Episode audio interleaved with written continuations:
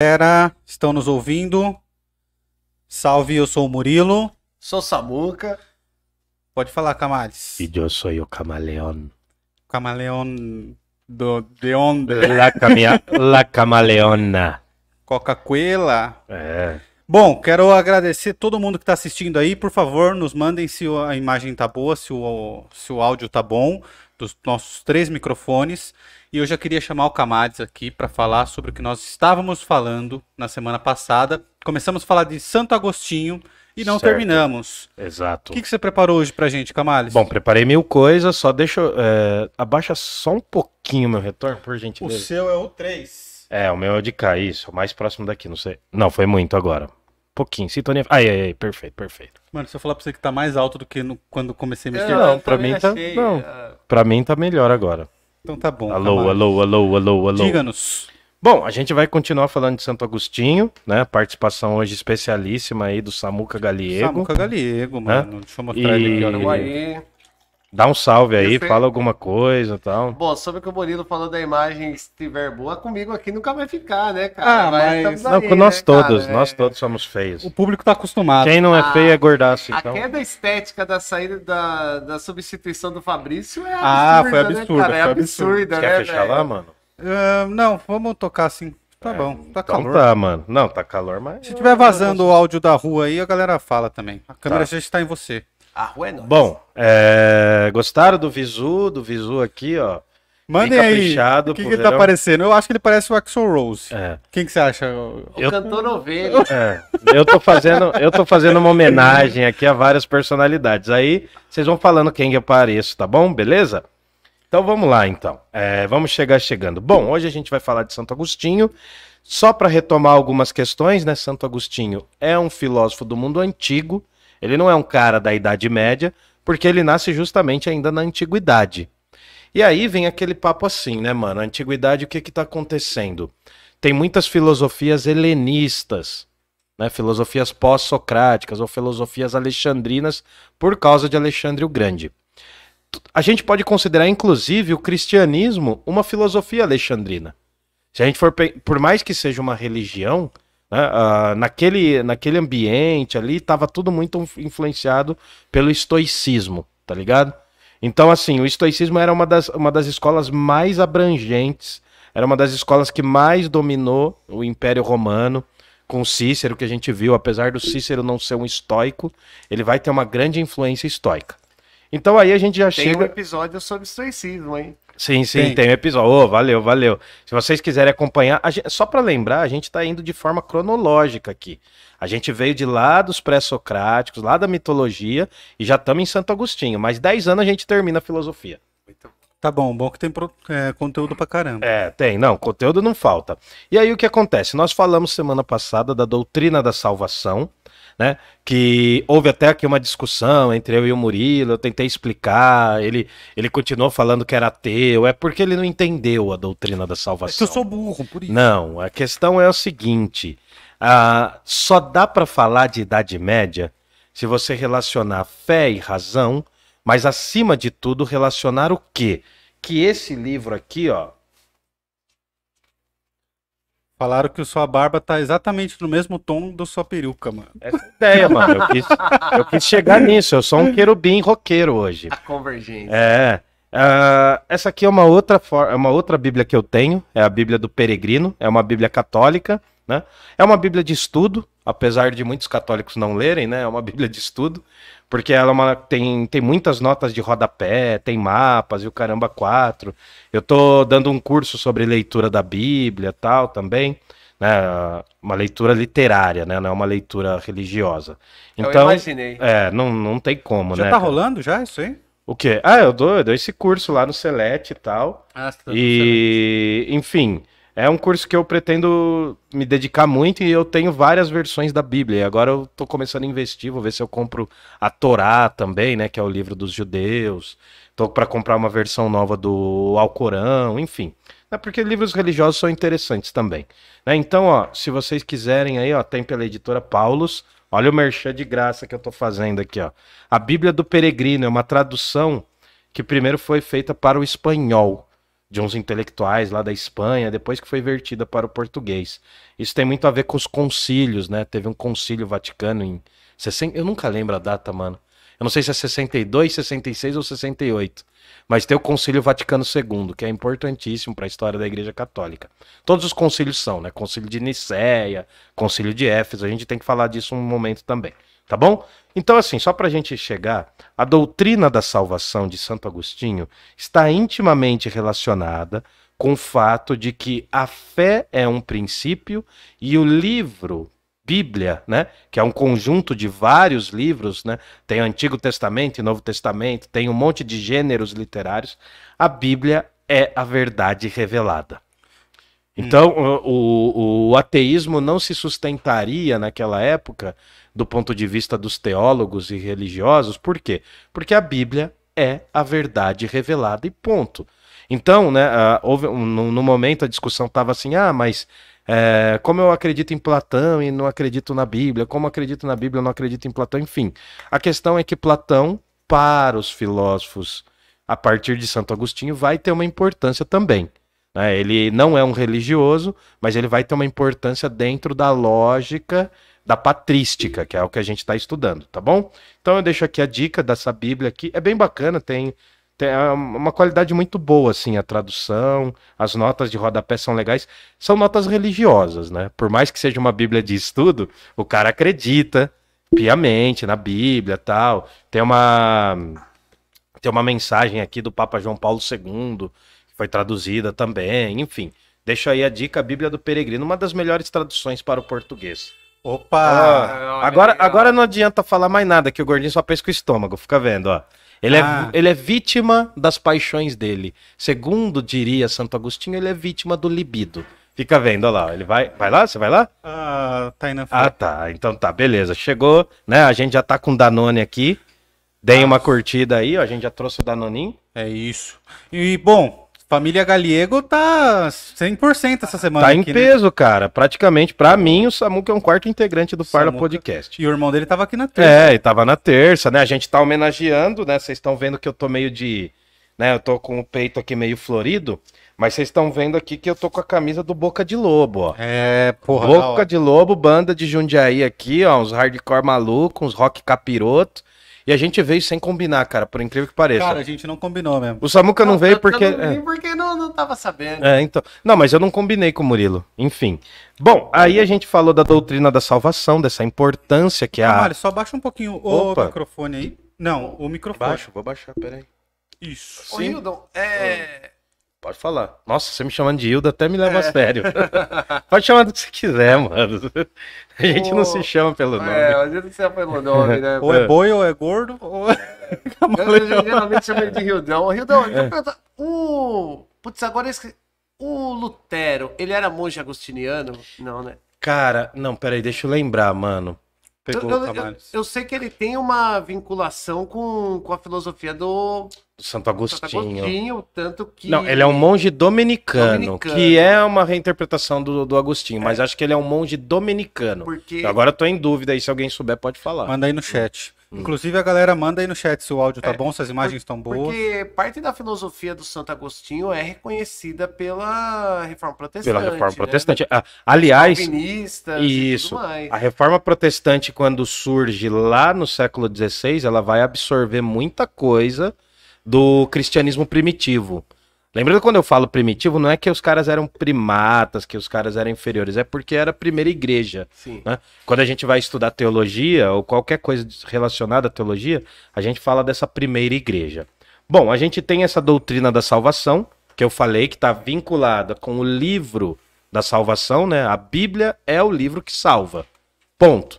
Porque é ali onde você tem os relatos dos caras que, que professaram a fé, tem aquela coisa de não tinha uma fonte histórica como a nossa, né? A gente não via desse jeito. Então, os relatos desses pais da igreja eram relatos testemunhais, era atribuído uma verdade em conteste. Então, ninguém questionava a autoridade de São Paulo, de Paulo, né, que depois vai virar São Paulo com a canonização, enfim.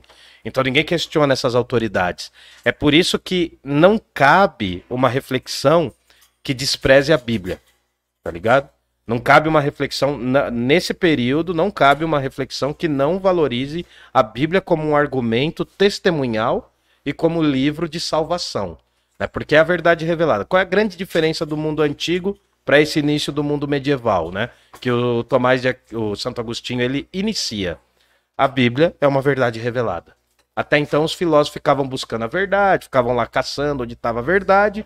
Agora, né, basicamente o que a filosofia tem que fazer é ser um trampolim para chegar na teologia, porque a verdade foi revelada. Tudo bem? Conheceis a Sim, verdade. Hum?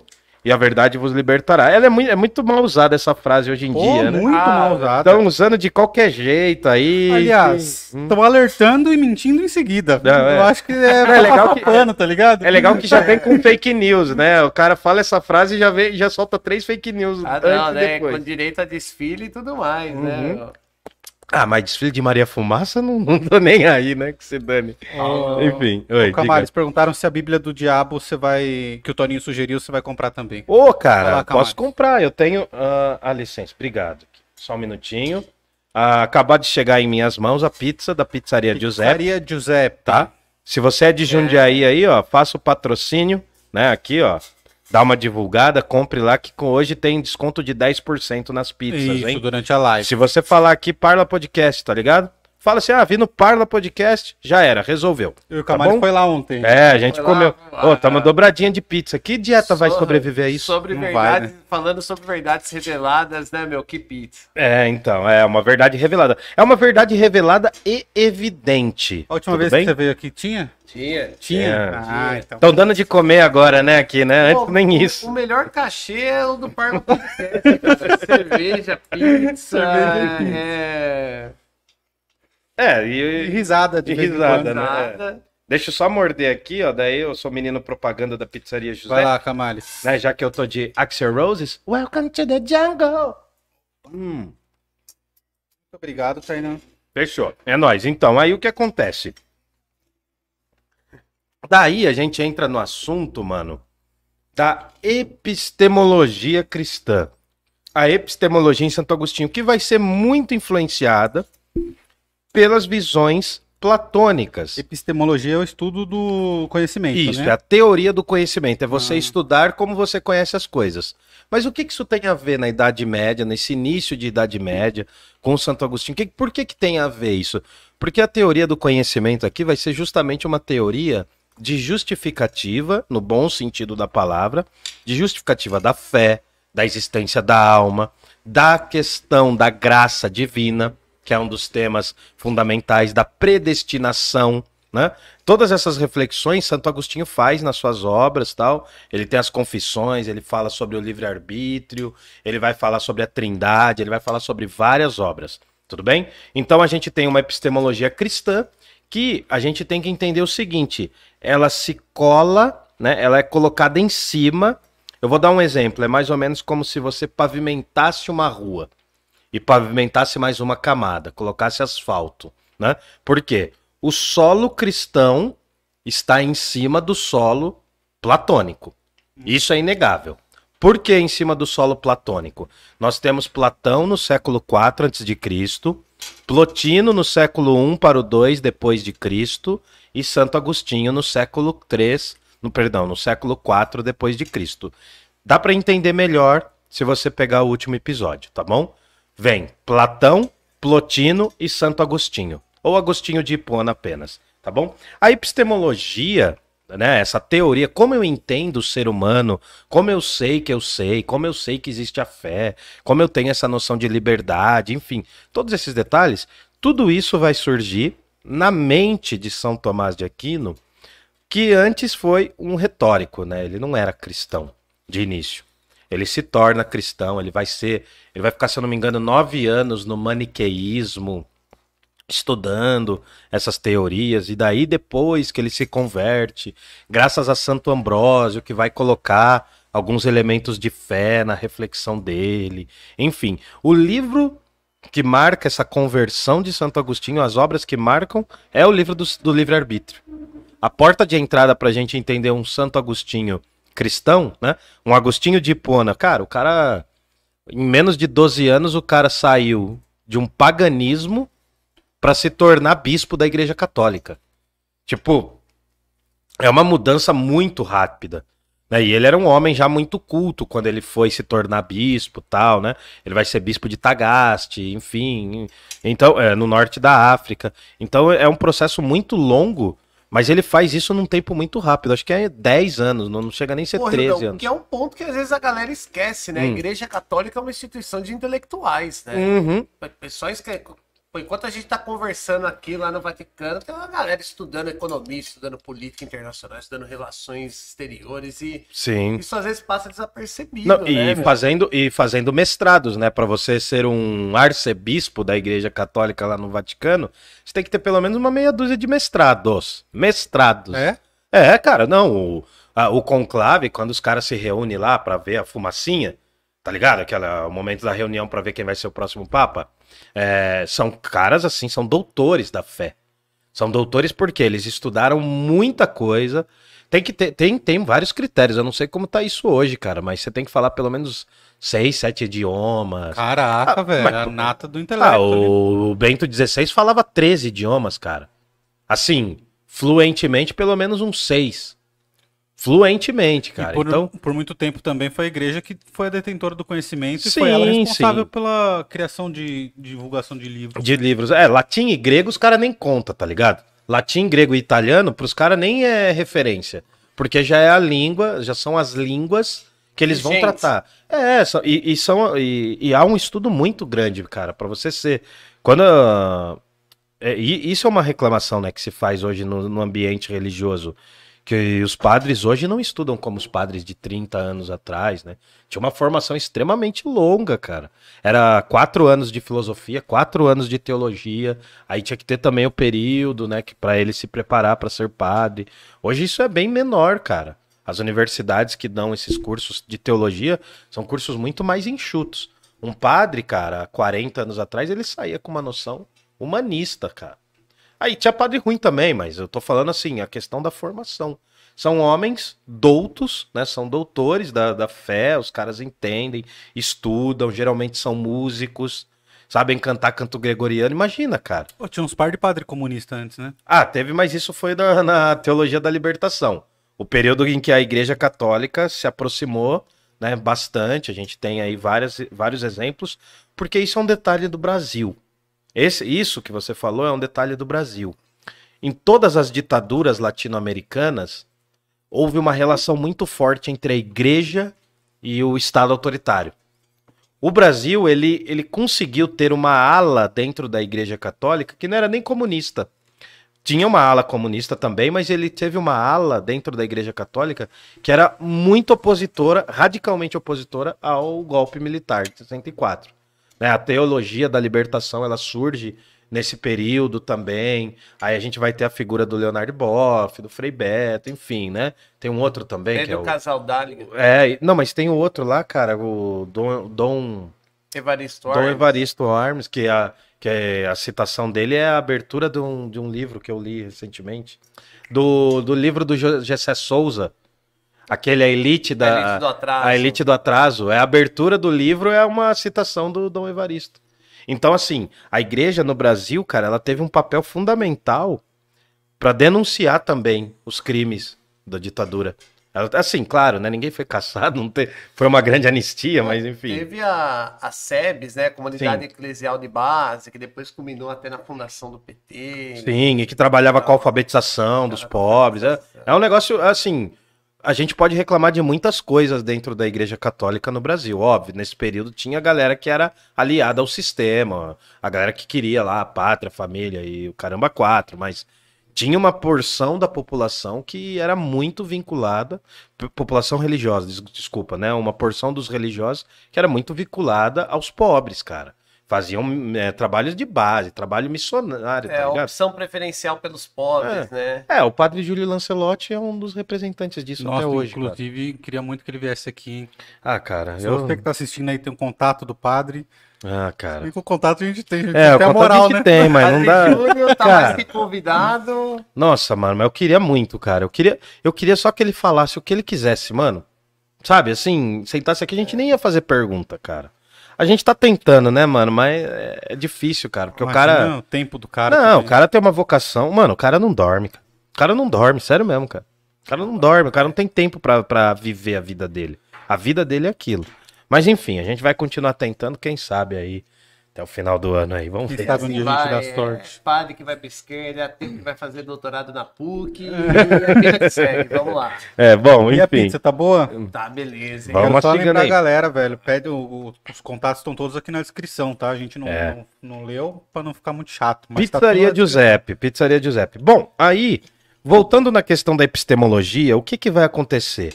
Santo Agostinho vai pegar muito da filosofia platônica, que é basicamente aquele percurso que a alma faz em direção à sua elevação intelectual. No caso do Platão, é onde está o mito da caverna, a saída do mundo sensível para o mundo inteligível, aquela ascensão da alma, né? Porque o corpo também representa uma caverna, Sensível, um sepulcro. suprassensível. Sensível e suprassensível. Cara, tudo isso tá nos episódios do Platão. Então, para entender cristianismo, a gente tem que entender platonismo. É, é inevitável, cara. Para entender por quê? O cristianismo é um platonismo com fé aplicado à, noção de fides, né? A fé cristã. Então, essa elevação que há na filosofia platônica de sair da escuridão da caverna e ascender, ascender de subir, não é ascender de ligar, né? Essa ascensão da alma até o mundo das ideias, isso é extremamente interpretado por Agostinho de Hipona do ponto de vista religioso. Então ele vai trazer isso para o campo da fé e vai falar, ó, tá aqui, ó. O Platão chegou perto. O Platão bateu na trave. O Platão quase entendeu o cristianismo. O que, que faltou para ele? Cristo. O que faltou para Platão se tornar um cristão? Cristo. Porque ele vem quatro séculos antes de Cristo. Então, essa noção é importantíssima para a gente entender, inclusive, a teoria da história dentro de Santo Agostinho. Há uma certa teoria da história que se liga à religião católica. Vou explicar também, tá bom? Então, vamos continuando aqui, né? A gente tem essa teoria das ideias. A alma está no nosso corpo.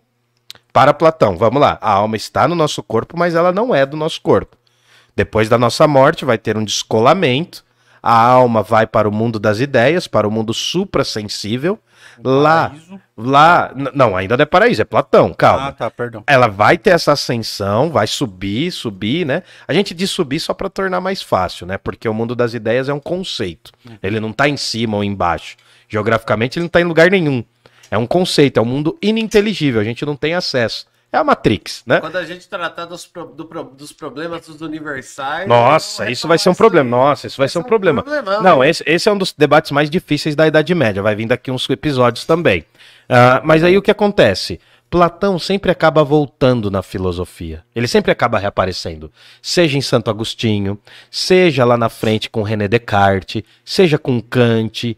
O Platão sempre incomoda. O Platão e Aristóteles. Mas principalmente, mas principalmente o Platão. Tudo bem? Tudo Diga, diga, excelente. você ia falar alguma coisa? Que ele aparece no Filobrizando também. É, bastante, bastante. pensadores. Bom, Platão é um filósofo idealista e natista. O que isso quer dizer? Que ele acredita que nós já nascemos com ideias.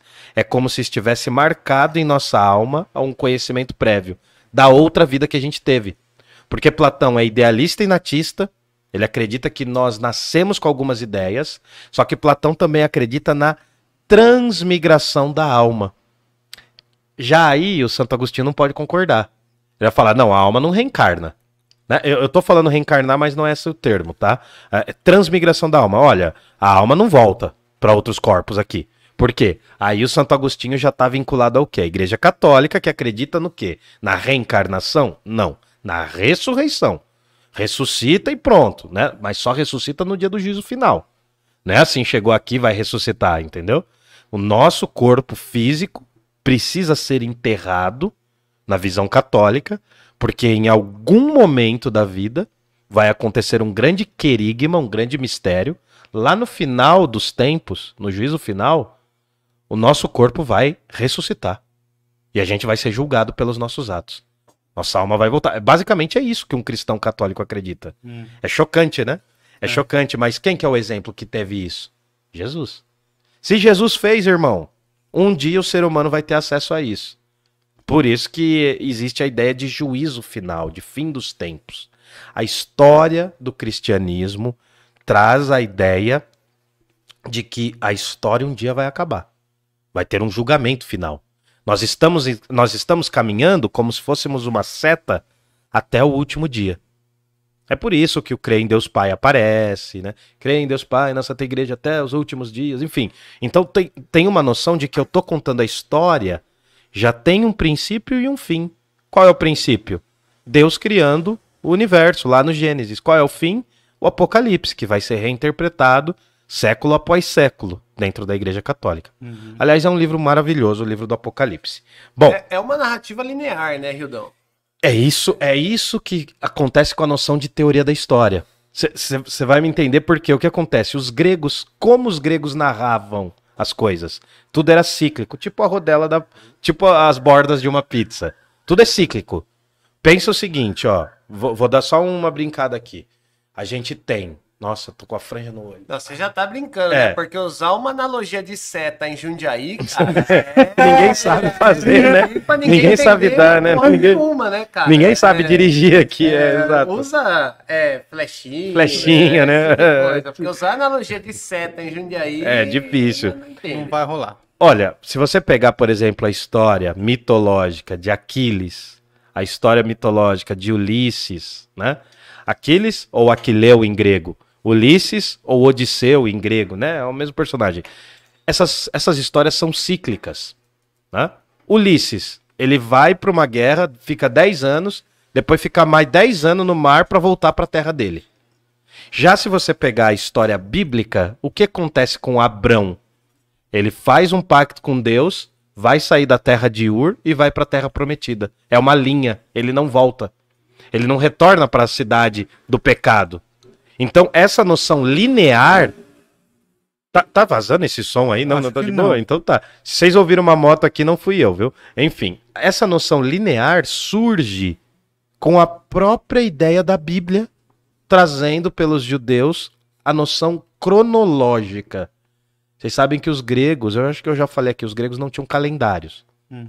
Quem vai meio que inaugurar isso no mundo antigo são os romanos calendário mesmo, ano a ano. Os, gre os gregos não tinham isso. Eles contavam pelas Olimpíadas ou pelo governo que estava. Os romanos eles inventam esse calendário, mas os hebreus eles trazem a noção de que a história tem um começo, um meio e um fim. A ideia de começo tá ali no Gênesis e Deus criou o mundo. Só que daí eu tenho que resolver essa treta, né? O problema é resolver essa treta, mas vou chegar lá. Não vou resolver, mas vou chegar lá. Ó, Camales. Ô, diga. É... Já tem gente perguntando aí? Tem o Bruno. Não, perguntando não, mas hum. o Bruno de Assis mandou. Hum. Meu Hildon Lindeza, hum. Mitagogo das armas e rosas.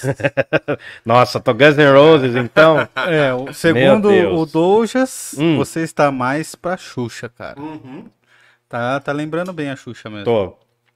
Xuxa é... só para gordinhos. Xuxa só para gordinhos é uhum. é bom. Uhum. Elizabeth Davi coloque agora. Ô, Elizabeth, cadê o Danone, Elizabeth? Já pegou o Danone e pôs do lado aí? Ai, deixa eu tá ver. Aqui, ó. aqui, ó.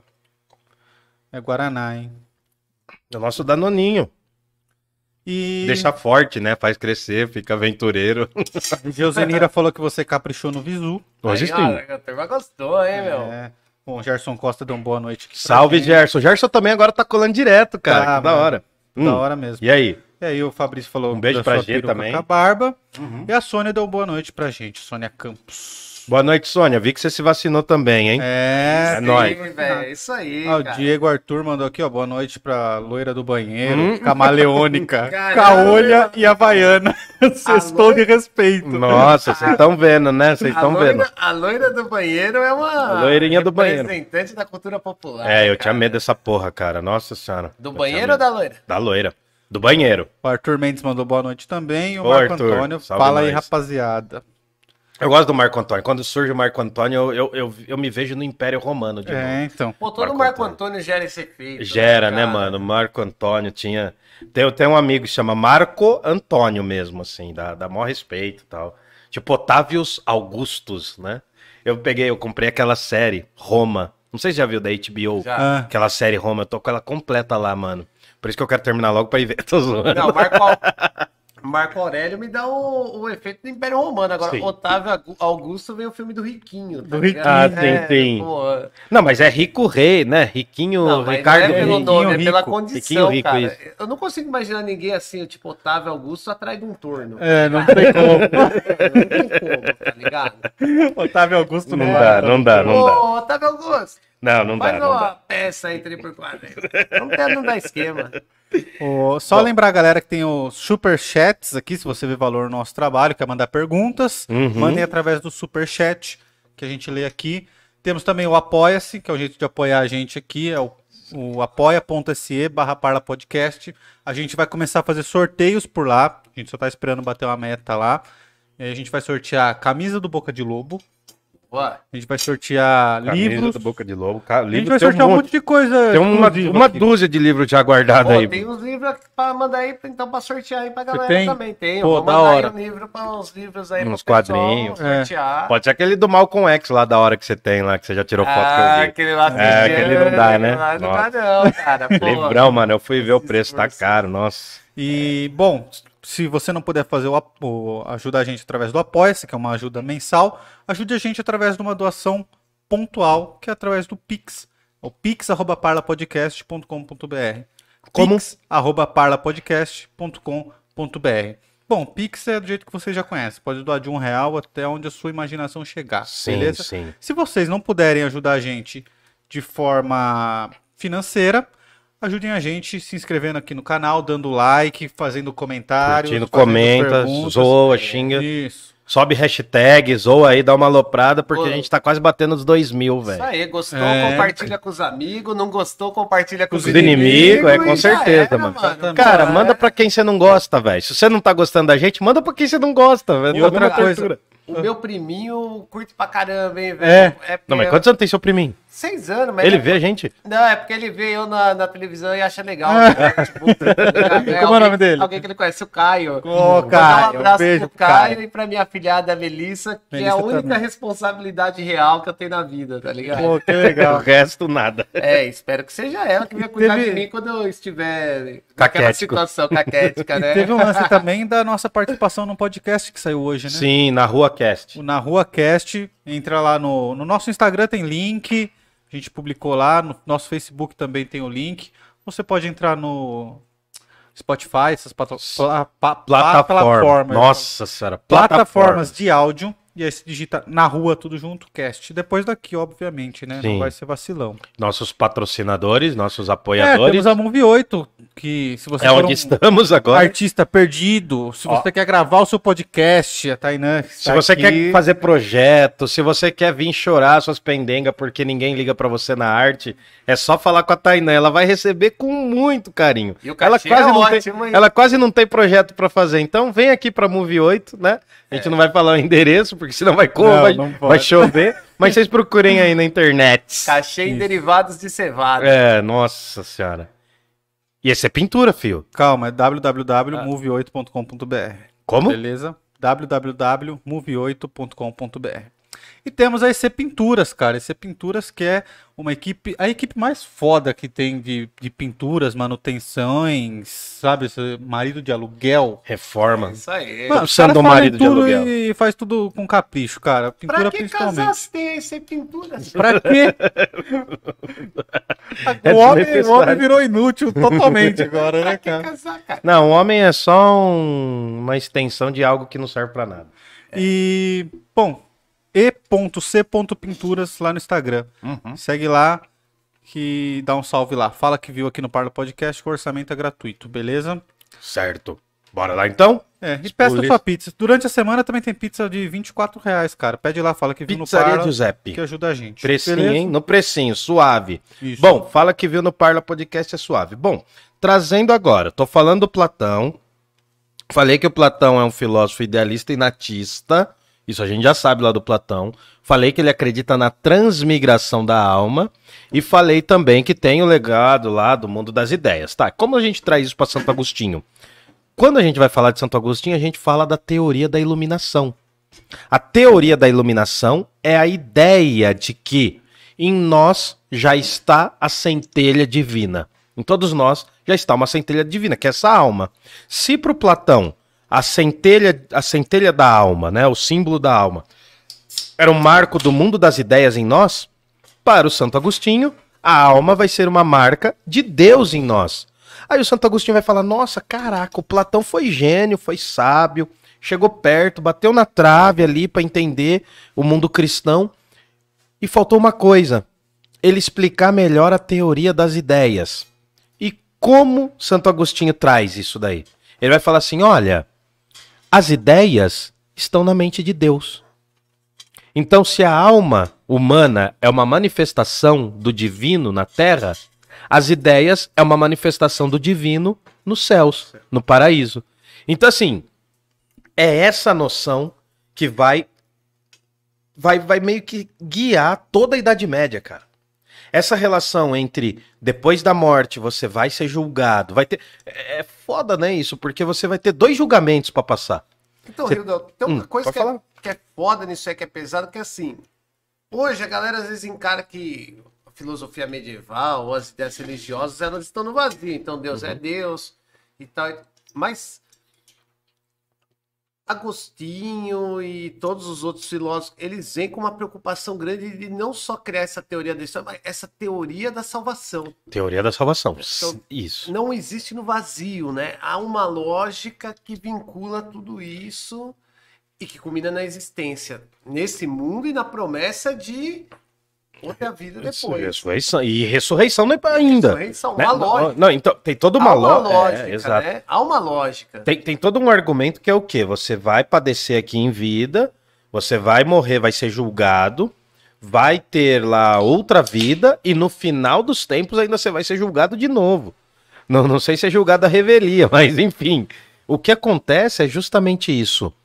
A, ter- a tradição medieval, quando se trata de cristianismo católico, vai tentar proporcionar ao ser humano uma teoria da salvação, uma teoria da alma, uma teoria de entender isso. E é legal, sabe o quê? A maior parte da galera não sabia ler, mano. Os caras falavam só pra eles, tá ligado? Tipo, e, e- e a gente tem que entender, cara, que o cristianismo ele foi determinante ao longo de mais de mil anos. Então, assim, não é qualquer coisa, porque isso foi muito trabalhado. E o Agostinho, ele tinha uma noção, digamos assim, eu não vou falar ecumênica, de aceitar os outros credos, não é isso. Mas a noção da Igreja Católica com Santo Agostinho, aparentemente, ela é mais leve do que a de Tomás de Aquino, que é uma coisa mais hard. É, Tomás de Aquino até tentou colocar que fé e ciência estão dentro ali do mesmo aqui Sim, depois sim, sim. Guilherme Ocã e toda Sim, uma sim, galera sim. vai criticar profundamente Uhum. isso aí, mas Sim. no caso, é, por exemplo, você tá falando, você, assim como eu, somos ateus, Sim. né? Somos Um ateus. agnóstico. É, o, o agnóstico é um ateu cuzão, Não, mas- né, é, cara? o agnóstico- não, é um mas- ateu cuzão, São né, duas cara? características que eu É, tenho. Ser cuzão e ser ateu. pô, Não, mas o- Depois fica descontando tudo no sorriso maroto, É, mas né? tudo bem. Tava chorando aqui. É, tava chorando. né? Agora, uma coisa que é interessante, que assim, o ateísmo, a gente discorda da questão da fé. Mas falar que é desprovida de lógica, essa filosofia e essa retórica que os, os pensadores colocam, não dá. Não, não dá. Então, não, mas assim, só, só para confirmar um negócio, os agnósticos, a- o, o agnosticismo lá no mundo antigo era entendido basicamente como havia uma fé, só que a galera não concordava principalmente com o Antigo Testamento. É a mesma, é, é muito parecido com a visão, com a visão da turma dos maniqueístas, que falavam que o Deus do Antigo Testamento era um Deus mau. Era um Deus que castiga, um Deus violento, um Deus, um Deus vingativo, um Deus que pune. E o Deus do Novo Testamento era um Deus bom. Sabe quem vai ecoar essa reflexão? Esse cara aqui, ó. Todo mundo fala do cara na moda aqui, ó. O Nietzsche, ele ecoa essa reflexão. Ele vai ter um livro, eu não trouxe hoje, que senão ia ficar muitos livros aqui pra Inclusive, mostrar. Só pra Pode galera falar, pode saber falar. que muito em breve vai ser o nosso curso do Parla sobre o Nietzsche. Ah, né? sim, a gente quer fazer alguma coisinha aqui sobre o Nietzsche. A gente vai fazer uns encontrinhos aqui focados no Nietzsche. O que acontece aqui no Friedrich Nietzsche é o quê? Ah, ele tem um livro chamado O Anticristo, em que ele vai analisar o Antigo Testamento e o Novo Testamento. Essa reflexão do Nietzsche é uma reflexão que parece reverberar, parece ecoar muito essa tradição maniqueísta. Não no sentido de hoje, Não com a palavra que a gente dá hoje. Maniqueísmo naquela época era o quê? Era o cara que entendia. Isso aqui vai voltar, viu? Maniqueísmo era o cara que entendia que o Antigo Testamento era um Deus mau e o Novo Testamento era um Deus bom. E os maniqueístas acreditavam no Deus bom. Né? Eles acreditavam nesse conflito aí e falavam que tinham duas forças, eram totalmente iguais. O Santo Agostinho vai curtir esse rolê no começo, mas depois ele vai se desvinculando. Mas bom, só para não ficar muito perdido, você está vendo a importância de Platão para o, Toma, o Santo Agostinho. Tô confundindo com o Tomás de Aquino. Cara, não eu posso passo fazer isso toda hora, Não posso. Eu Acho que porque- a culpa é minha, porque toda hora eu falo. É, então, mas eu não posso, porque é engraçado porque, ó, é Platão e Agostinho de Hipona, Aristóteles e Tomás de Aquino. Então a gente não pode confundir, cara. Então agora é Platão e Agostinho de Hipona ou Santo Agostinho, tá bom? E aí o que acontece? Tem a teoria da iluminação de Santo Agostinho, que é influenciada por Platão, né? Tem toda essa questão de que a gente carrega uma centelha de Deus em nós, e é daí que vai surgir um pouco da ideia do livre-arbítrio, né? E aí a gente tem que pensar o quê? Agora vem, acho que a coisa mais interessante. Qual? Santo Agostinho criou a gente, criou o ser humano moderno, o ser humano com interioridade. Ao refletir sobre a alma humana e falar do mundo interior, Santo Agostinho proporcionou uma reflexão quase, não vou falar que é, vocês vão entender por quê, quase psicológica. Por quê? Ele vai falar onde está a verdade. Num mundo extremamente caótico que o Santo Agostinho viveu, né? A gente acha que o nosso mundo tá caótico, né? Tá muito louco o nosso mundo, realmente. Mas o Santo Agostinho estava vivendo nas bases do Império Romano.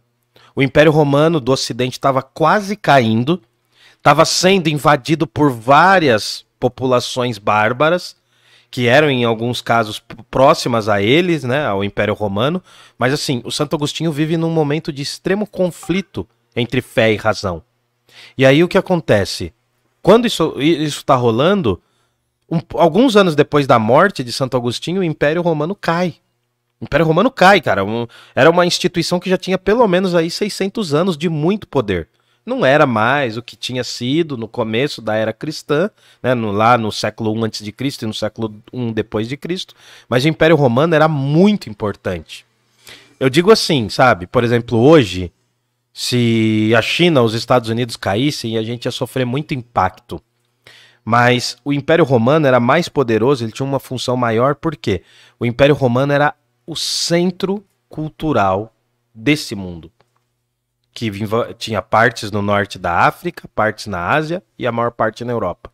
Então era o centro cultural mesmo, era, era a matriz idiomática, né? era o lugar onde tinha o idioma, que era o latim, era a matriz cultural, era a matriz artística, era a- a- o centro do mundo era o Império Romano. Nesse momento já estava dividido. O grau Muito de mais. coesão que ele promovia era... Sim, era. É, ele juntava povos, ele juntava po... para vocês terem uma ideia o que o Império Romano fazia.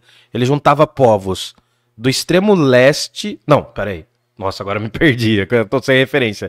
Ele pegava povos da província, né, do, da, da Península Ibérica, que é lá ali onde hoje é Portugal e Espanha, e também juntava povos da Palestina.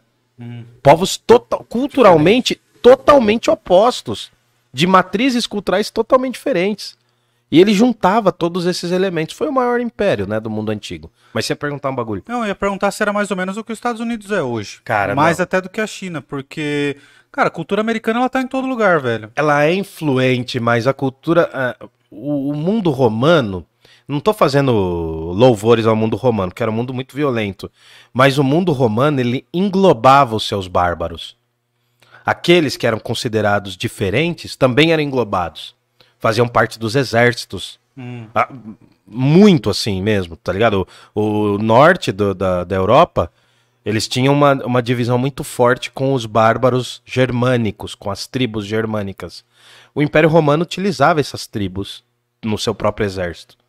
Você não vai ver o exército norte-americano usando milhares de mexicanos no seu exército. É uma outra sociedade. É, os caras chutam, né? É uma sociedade extremamente nacionalista e xenófoba. Não quer dizer que o Império Romano era bonzinho. Era violentíssimo Mas também. eles agregavam Mas eles agre- aquilo que eles consideravam adequado. E os né? moldes culturais, por conta do politeísmo do Império Romano, que já era uma coisa que eles roubaram lá dos gregos, eles eram. não, tô dizendo que eles eram do bem, mas eles eram agregadores. A gente costuma chamar o Império Romano de amálgama. Sabe o amálgama do dente, quando você vai pôr uma, uma coisa aqui no dente, a- vai, vai colocar na cárie? É um amálgama, uma soma de um monte de produtos. A obturação. Obturação, isso. É, a, a obturação é feita com amálgama, que é uma, um material que tem um monte de produtos dentro. O Império Romano tinha um monte de elementos culturais que se somavam. Cara, o Império Romano tentou destruir a, a região de, de Jerusalém, que é onde tem o Templo de Jerusalém. Mesmo assim, o Império Romano chegou ali. Chegou no- no- na região da Inglaterra hoje, onde hoje é a Inglaterra. Tem o muro Os de Adriano. bretões. É, os bretões, mano. Então eles absorviam muito. Eles, eles agregavam. Claro que essa é uma visão só para se contrapor ao que o- os Estados Unidos faz hoje. Que eles fazem a mesma coisa. Eles tentam agregar os outros povos também, mas com eles mandando sempre, né? O Império É. Romano fazia isso também. De certa forma é parecido, mas é muito diferente, tá ligado? É doido falar isso. Mas não sei, brisei muito aqui. Não, é, eu Ah, acho então que tá. também dentro, e dentro do, do direito também os romanos nos legaram o famoso direito O romano. direito Ah, e aí que vem a coisa. Não, vocês querem perguntar alguma coisa aí? Não, Não você sei. vai falar que é um dos pilares, né? Do, Pilares. do Sim. Ocidente. É Olha- o direito romano, a filosofia grega. E a, e o reli- e a E a- religiosidade e judaico-cristã. Matriz judaico-cristã. Olha, olha, olha essa frasezinha em latim que eu não consigo decorar nunca. Eu sou péssimo nisso. Interiore homine habitat veritas. Ricardo tá aí no chat? Ele que manja. Oh, isso o Rick né? abandonou. É, tá, é, interiore também tá, homine habitat veritas. No interior do ser humano habita a verdade. Ao invés de eu buscar exemplos de Deus nas questões humanas. Claro, a Bíblia é a referência para exemplos divinos. Pronto.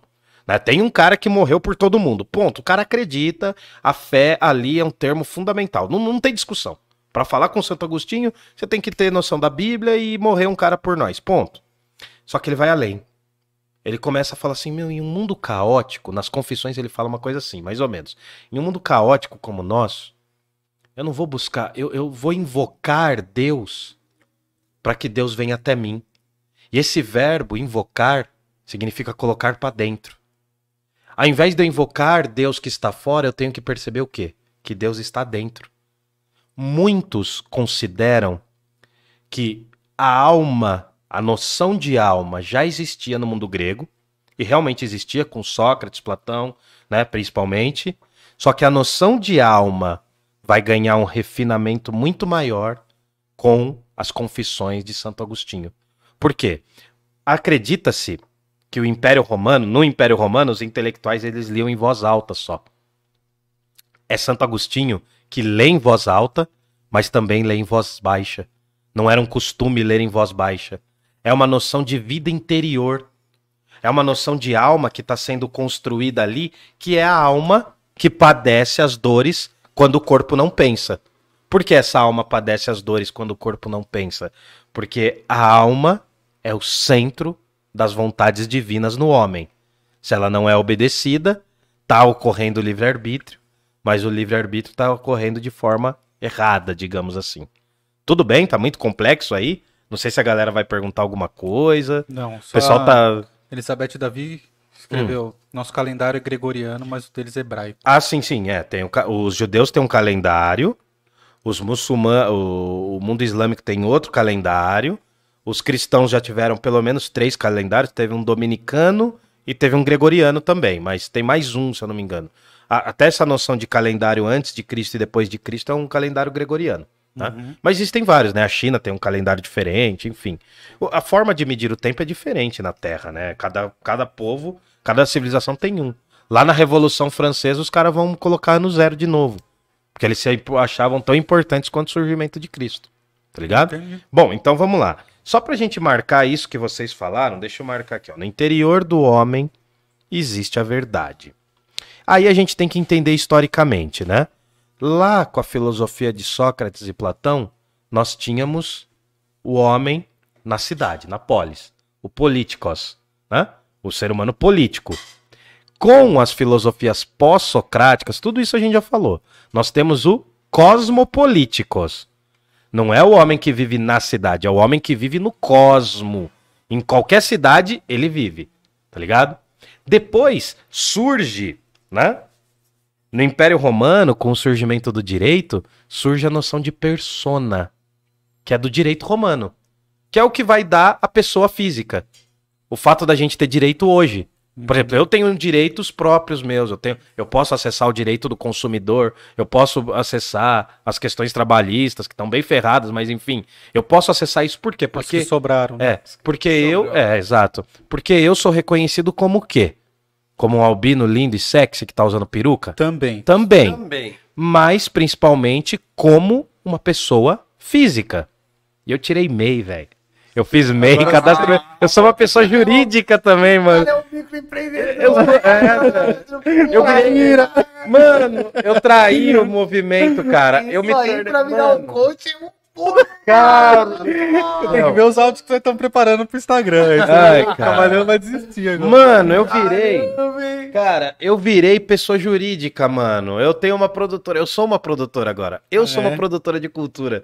E aí eu escolhi um nome e tal. Eu virei uma produtora, velho. O meu Caramba, endereço de uma casa alugada, que eu não sei quanto tempo eu vou ficar lá ainda, né? Mas enfim. Não sei se eu vou sobrar muito lá. Mas eu virei uma cara? pessoa jurídica, velho. Que bonito. Que passa a ter outros direitos e outros deveres. O microempreendedor. Mas, mas essa Na verdade, noção. você não virou, você é dono de uma. É, eu Você sou é o tipo dono, um é. não- é, eu sou um pai de uma empresa, de uma, de uma pessoa jurídica. Isso. É? Eu sou um pater família, como diriam os latinos. Eu sou um pai de uma. É, mano. Puta, Rio Ah, eu tive que correr pra isso, tô Hora desempregado. que, hora que você for debater o problema dos universais, cara, isso aí vai dar um problema. Vai, vai, vai. Vai ser mais fácil Vai. debater a universal do que o problema dos universais, é verdade. cara. Então, não, tá se não, tornando é. aquele abominável.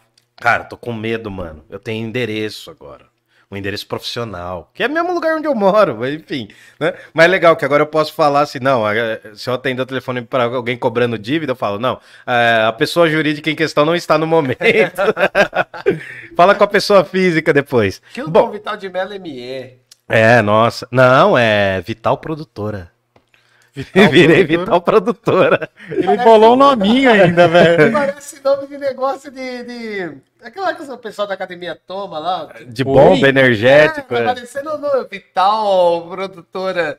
Caramba. Não, eu ia colocar camaleão albino safadinho, mas ia ficar muito zoeiro, né, mano? Tinha que ser uma hora. coisa mais séria, né? Mas eu Não. acho que cairia bem, cara. O camaleão, Camaleão albino. albino. Camaleão albino safadinho Pô, ia tem ficar. cara daquelas produtoras que trabalham pro Canal Brasil, tá ligado? É, Canal verdade. Brasil. Que- Não agora, né? Pode falar o que você quiser, mano. Camaleão albino produ... ia ficar legal. Ia ficar legal o camaleão. Não, mas deixa vital, mano. É um bagulho mais sério. Eu sou um cara sério. I- Ia ficar B, camaleão albino Ou só a produtora camaleão, um negócio assim. Mu- Em associação com a Move 8, tá ligado? Olha que Pô, chique.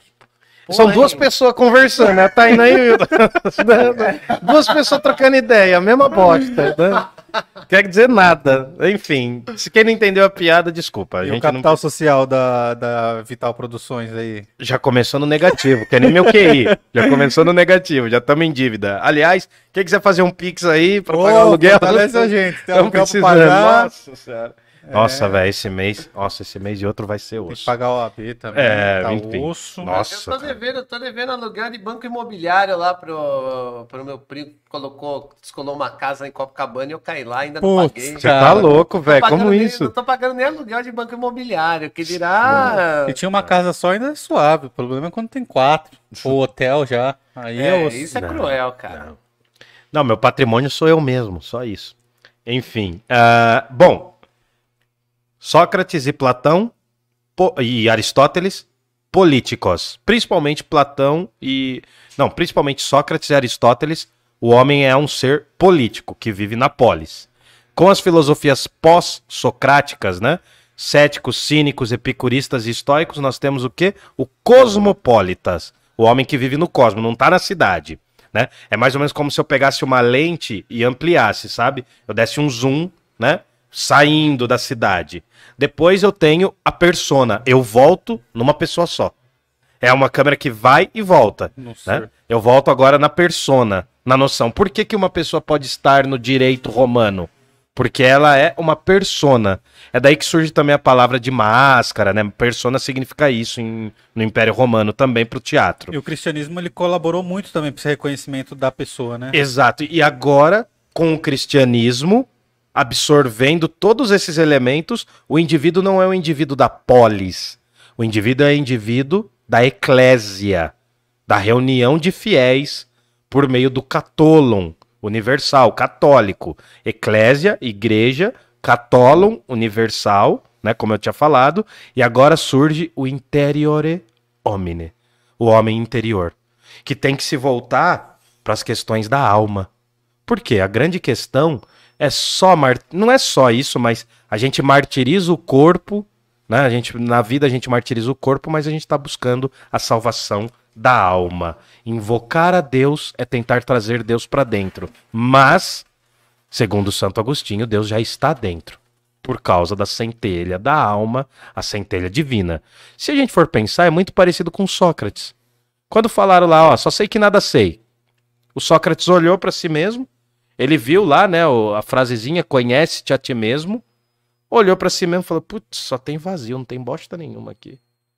Quando Santo Agostinho vai olhar para dentro de si, ele não vai encontrar o vazio, vai encontrar algo pior, o mal. Hum, Porque profundo, o ser humano tem uma característica de maldade. E aí a gente entende o quê? Esse invocar e trazer para dentro é porque Deus já está lá, por causa da alma.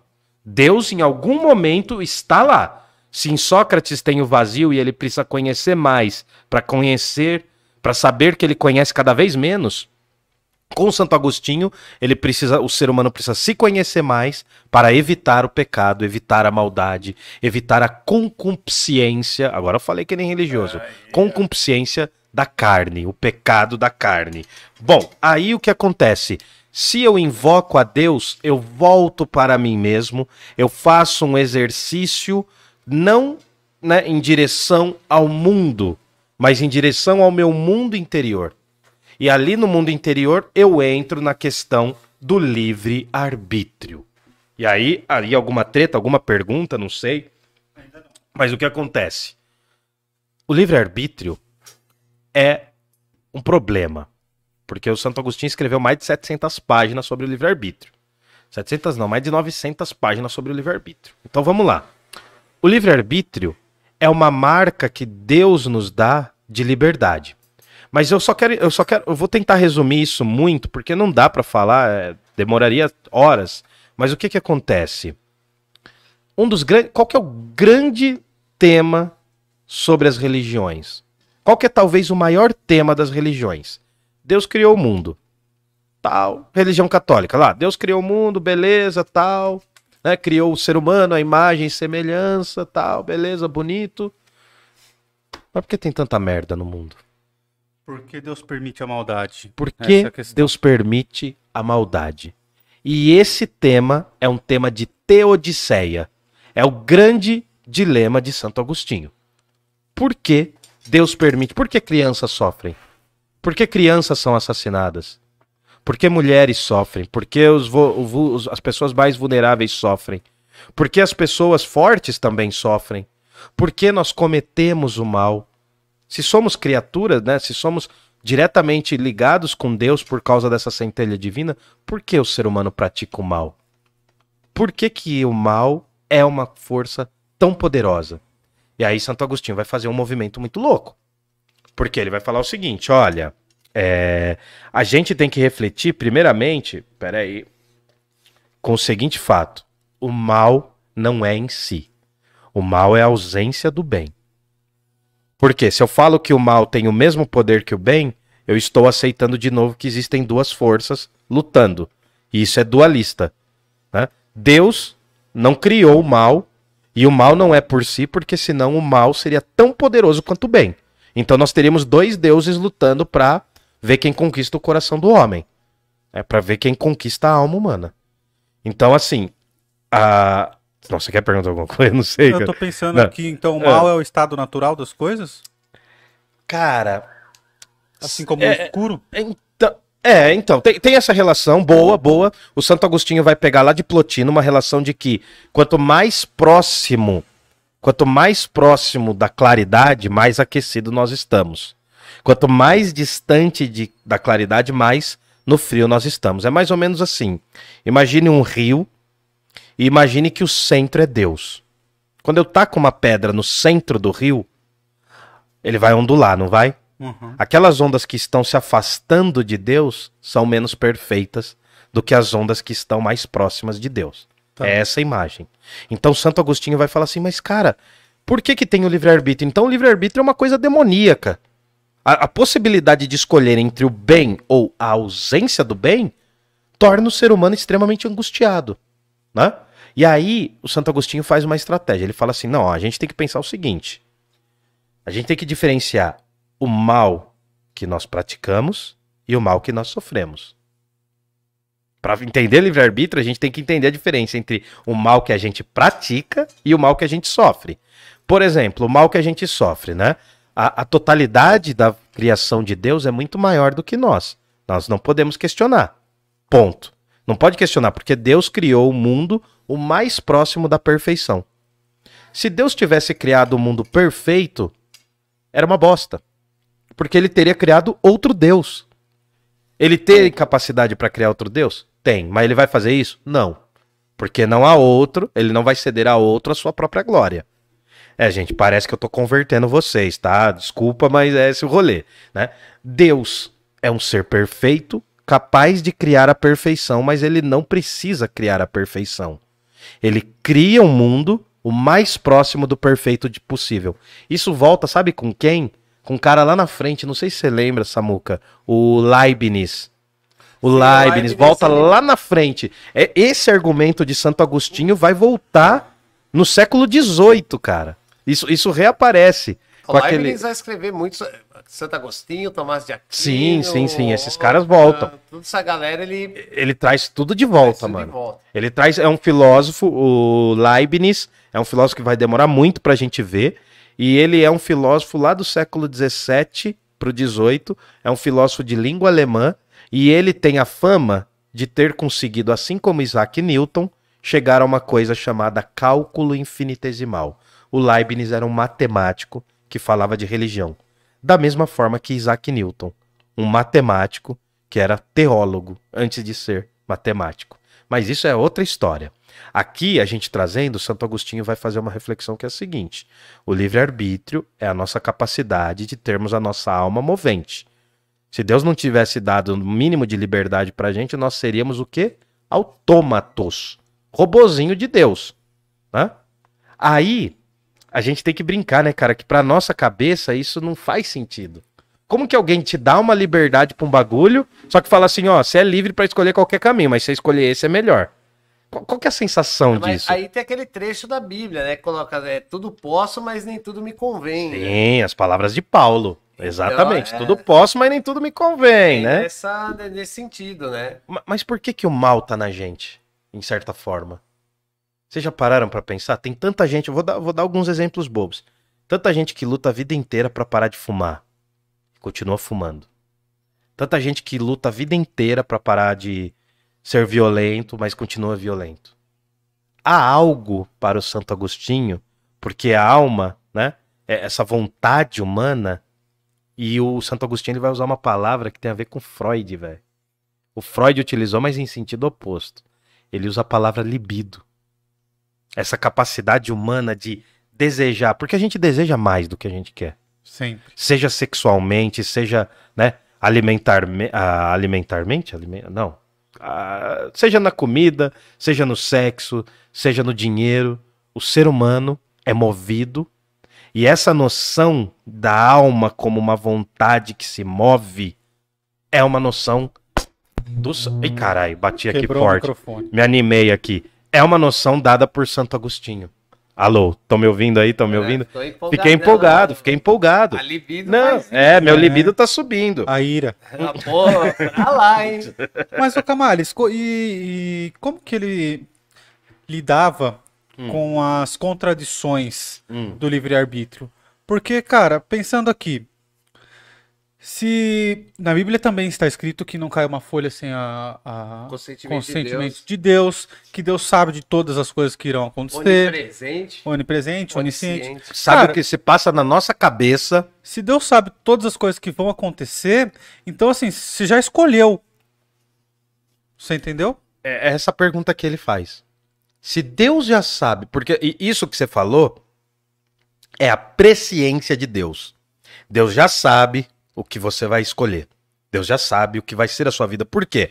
Deus, para Santo Agostinho, ele não vê o tempo como ontem, hoje e amanhã. Deus vê isso no eterno. É como se fosse um presente, mano.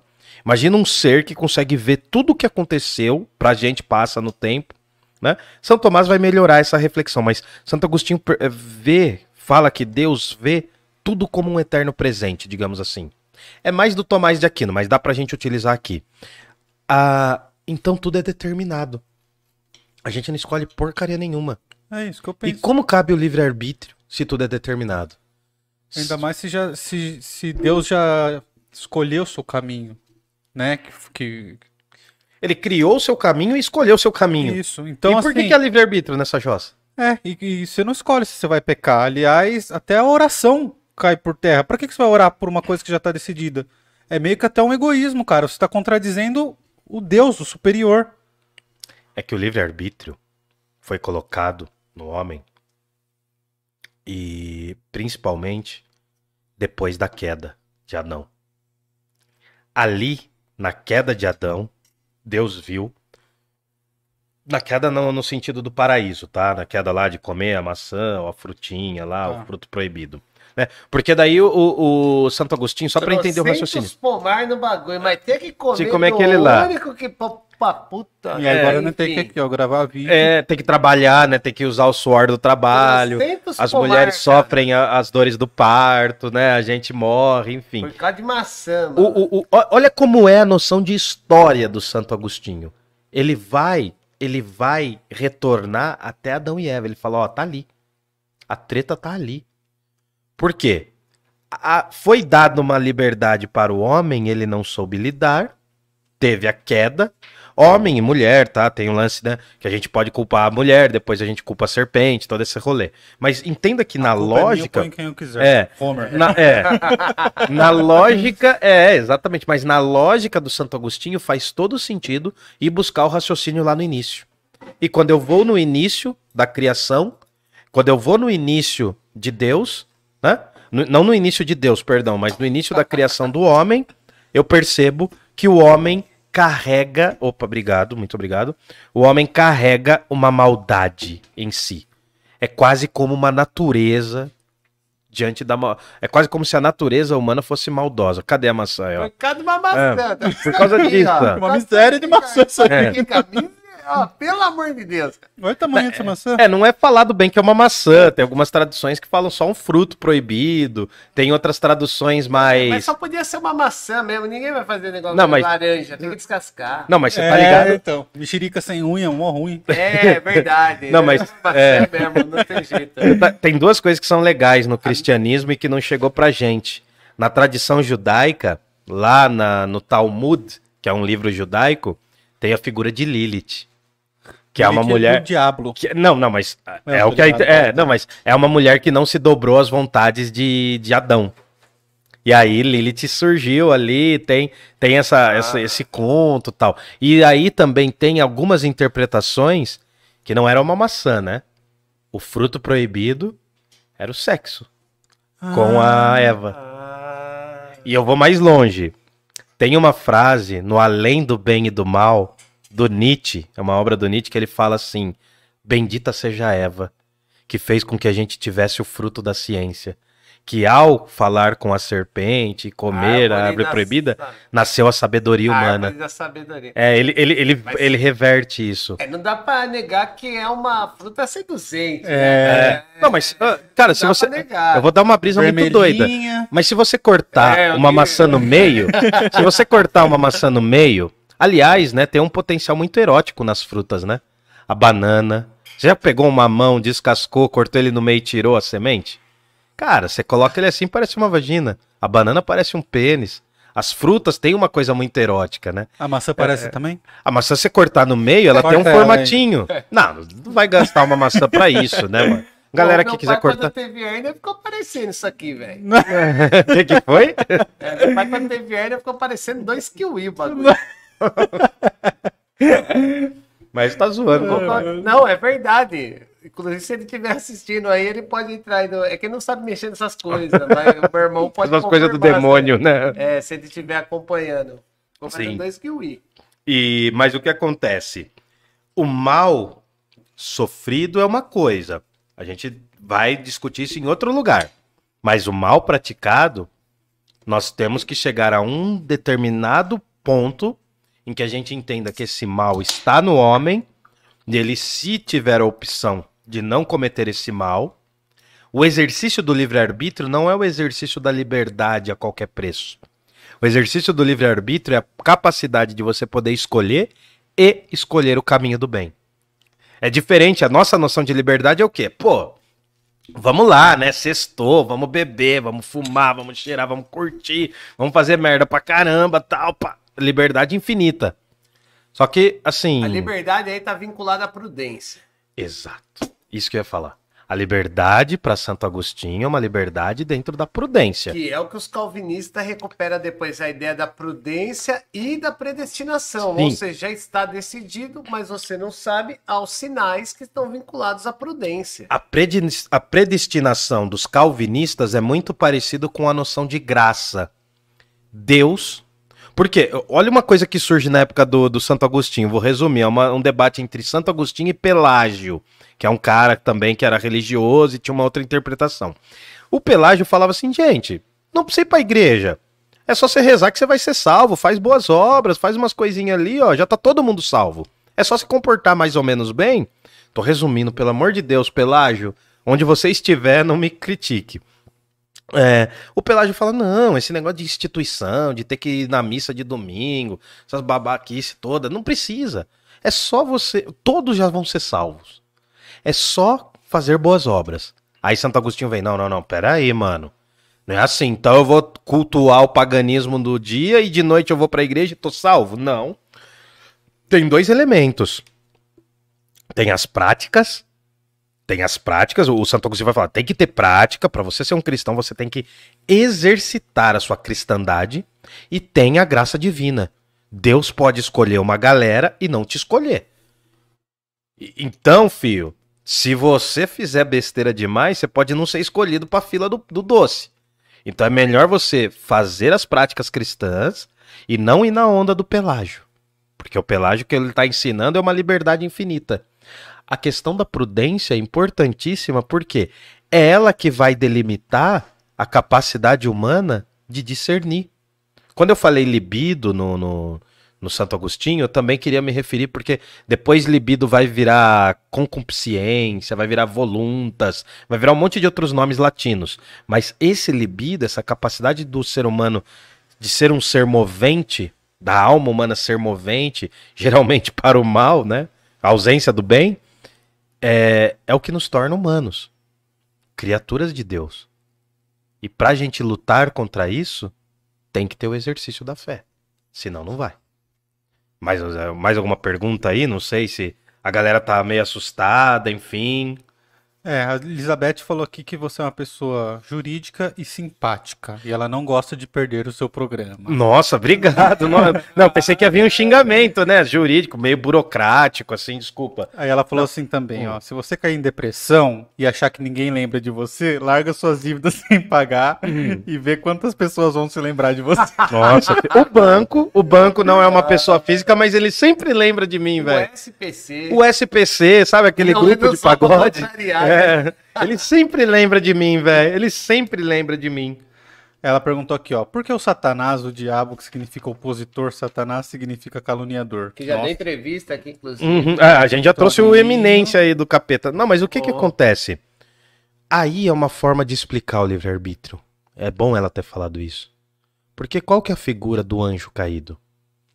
É a figura narcísica de um cara, não, uma divindade, não é Deus, mas qual que é a É o figura primeiro anjo, o, né? o do, do, do anjo preferido por Deus? o anjo preferido por Deus significa o, simboliza o livre-arbítrio. Por quê? Deus permitiu até os seus anjos o contradizerem. Então vem lá a figura de Lúcifer, que, que a- eu vou usar a palavra Lúcifer, mas a palavra Lúcifer tinha outro sentido, enfim. Ela tinha a ver com a estrela, né? Que não era uma estrela, mas sim o planeta Vênus. Né? Lúcifer é, também tem a ver com o mundo grego, mas não vou explicar isso agora que é longo. Mas enfim, o que está ocorrendo? Lúcifer é quase que um exemplo humano dessa capacidade de você poder escolher.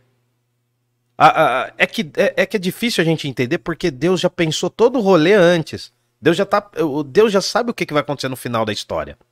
E aí, Lúcifer cumpre um propósito. Não quer dizer que Santo Agostinho ache isso, mas Lúcifer cumpre um propósito de esclarecer o que é o livre-arbítrio, mano. Porque a figura do, do cara que se volta contra Deus é a figura da capacidade que Deus deu para os seres humanos de terem liberdade de escolha. Lembrando que é uma liberdade com. Como que foi a palavra que você falou, meu Deus? Me fugiu Prudência. com prudência e é uma liberdade guiada. Por quê? Não é a liberdade que a gente entende. Não é uma liberdade. é- Essa liberdade que a gente tem, assim, ah, eu sou livre, posso fazer o que quiser. Primeiro, ela não existe. Hoje, na nossa sociedade, a gente está sob leis do, do comércio e da economia. Se você não come, se você não tem dinheiro, você não come, não bebe, não faz cocô, né? Pô, meu, a gente paga pra, pra cagar. Você vai comprar um, um fardo de papel higiênico, você tá pagando pra cagar. É, inclusive a turma fala que o capitalismo significa liberdade, só você sair da sua casa sem dinheiro e ver com livre É. né? É, Quanto tempo você dura de... a liberdade proposta pelo capitalismo? é quanto a tempo você liberdade dura? Da mercadoria. É. a liberdade da mercadoria. É, demora quanto tempo pra você sobreviver sem um centavo no bolso e sem os documentos? Aí eu piro numa coisa muito louca, cara. Eu, eu e o Mihael, a gente pirava numa coisa muito louca. Porque essa galera, antes da nossa sociedade, mano, eles eram menos livres em muitas coisas. Mas eu acho que eles eram muito mais livres em outras. Imagina, cara, os caras podiam andar horas e horas, sei lá, é, é, é diferente da gente. Mas enfim, só pra eu concluir. Deus nos dá o livre-arbítrio justamente pra gente escolher o caminho dele. Não pra gente escolher qualquer caminho. A liberdade, segundo essa noção de livre-arbítrio, ela está condicionada à vontade de Deus. Por quê? Porque é o cara que sabe das coisas, mano. E aí os caras vão criticar Santo Agostinho e falar assim, mano, quem é o homem? Onde o ser humano estava quando Deus criou. Santo Agostinho faz uma frase mais ou menos assim: Onde o ser humano estava quando eu criei as estrelas? Se referindo a Deus. Como se Deus perguntando pro ser humano: "Ô, Onde você estava quando eu criei o firmamento? Você não existia. Eu sou maior do que você. E aí a gente entende: é livre-arbítrio, mas é um livre-arbítrio de hierarquia. Tem uma hierarquia ali, que é Deus acima de você. Não é Deus acima de tudo, nem essas coisas. Não, mas você entendeu? Mas vocês entenderam? É essa a É uma proposta. liberdade condicionada. Isso. E lembrando que, só vou encerrar aqui, a noção de eternidade de Deus é muito maior do que a noção limitada de uma vida humana, que é efêmera. A eternidade é aquilo que sempre existiu, sempre é e sempre será. Só que num tempo só. Deus não existe. Deus é. A melhor frase seria essa: Deus não existe, porque quem existe somos nós. Somos nós que estamos marcados pelo tempo, somos poeira das coisas que existem. Deus é em plenitude. Eu não vou falar em ato, em potência, porque é outro filósofo que vai usar isso. Mas nós existimos porque somos criaturas de Deus, nós somos parte. Deus está fora da terra, mas foi ele que criou a terra. Deus é uma figura, então, metafísica e transcendente. E os desígnios de Deus não são os desígnios do homem. Hildão, Beleza? mas aí, aí vem uma pergunta que eu queria fazer. Ah, o mundo feudal, Uh, ele vai estar muito influenciado por essa ideia tem esse viés agostiniano de que o que está aqui é passageiro. sim, transitório, né? E Sim, o que sim. vem depois é o é a verdade, é a é o que há, Sim. né? Ai, que Danone lindo, vai. Tá lindo esse ficou Danone. bonito, ó. Hum. Então, nesse sentido que eu que eu você falou isso aí, eu lembrei um pouco do do Ética Protestante do Weber, Sim. ele sim. fala que é exatamente esse o choque da ideia de predestinação do calvinismo com o conceito que tinha no feudalismo, né? Nossa, vai bugar a cabeça bugar. da galera. Vai, Vamos lá. né? Vamos Que é lá. quê? Primeiro explica quem é o Weber. É, daí o, a gente o. Weber, Weber, sociólogo, século XIX, está querendo entender a transição do feudalismo para o capitalismo, mas tem um problema, né? O capitalismo tem valores que vão, que entram em choque com o pensamento feudal vigente, que está ancorado nessa questão do, do Agostinho de aqui é o transitório, somos seres temporais, passageiros, e Deus é. Sim. É. E aí onde que tá a questão? No pensamento protestante, no caso do Calvino, que vai ter a ideia de predestinação, você não sabe o que vem depois. Se você não sabe o que vem depois, o que resta é cuidar dessa vida. E aí e aí vai vir a ideia da liberdade com prudência, porque a prudência faz com que você tenha os sinais. Que é o quê? A economia, é você ter uma vida regrada, é você ter Uma a vida sua abundante, sim, sim. a sua prosperidade, inclusive material. Bom. Então tem, uma questão aí que é, é interessante, né? Porque ao mesmo tempo que o pensamento feudal traz elementos da, da filosofia do Agostinho, o pensamento protestante também traz, e os dois en- têm um Entra em certo choque, sim, sim. Não, mas é que o, o que a gente tem é o seguinte: primeiro, galera, é, quando a gente fala feudalismo, nós estamos falando de um sistema econômico que perdurou numa parte da Europa. Já, isso já está muito em debate ultimamente. De- de- ela durou principalmente na França, em algumas épocas, em alguns séculos, e é um sistema basicamente pautado na agricultura. Né? Basicamente pautado na, agricultura, no escambo, na troca de produtos, tal, enfim. Né? O que acontece é que essa mentalidade medieval e a noção de que a terra. Opa, de- deixei cair alguma coisa aí? Ah, tá. Essa mentalidade medieval e essa noção que a terra era propriedade marcou a Europa por muitos séculos. Né? Você vai lá hoje você entende que tem ecos dessas coisas até hoje, muito embora o mundo seja muito diferente. Mas o que acontece?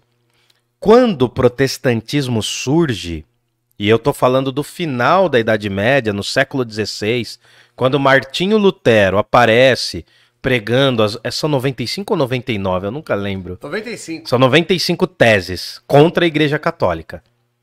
Ali surge uma contestação. Pouca gente sabe, mas a reforma protestante é uma religião que traz uma mudança, porque é reforma, e porque ela protesta contra quem? Contra a Igreja Católica. Mas ali eu acho, Samuca, que a igreja estava muito mais próxima de um Tomás de Aquino do que de um Santo Agostinho. Porque a igreja, a igreja, a igreja católica, né, a instituição no século 13, 14, ela era totalmente outra. Aqui com São Tomá, ah, com Santo Agostinho, nossa, tô confundindo, desculpa. Aqui com Santo Agostinho nós estamos edificando os alicerces, nós estamos construindo a noção de Deus, que é importantíssima. Nós estamos construindo a noção de alma, que é importante para um católico. Um católico perder a alma dele é muito pior do que perder todos os bens, né? A princípio. Então eu acho que assim, a- a- a- o seu dilema eu acho que é mais outro, porque nós estamos falando de um sistema econômico lá do final da Idade Média. Aqui, cara, é difícil porque eu tô criando o cristianismo. Isso choca quando.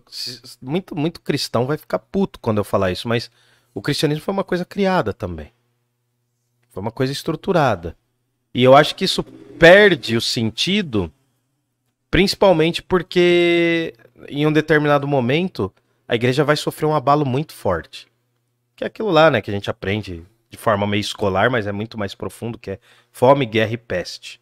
Inclusive, quando o Império Romano cai, é o único laço de coesão que resta na Europa. É a única coisa né? que vai manter. O no e o que veio a ser a Europa. Sim, né? sim, sim. Mano, a gente tá brisando aqui, velho. Interage aí, porque. Eu tô gente- lendo aqui, ó, o tio Rico acabou de colar. Ah, diga, Ah, tio chegou Rico. agora, depois que a gente já falou os bagulho latim? É, então. É. Só vim por causa do Samuca na foto do Insta. Hum. Ô, Rica, acabamos de.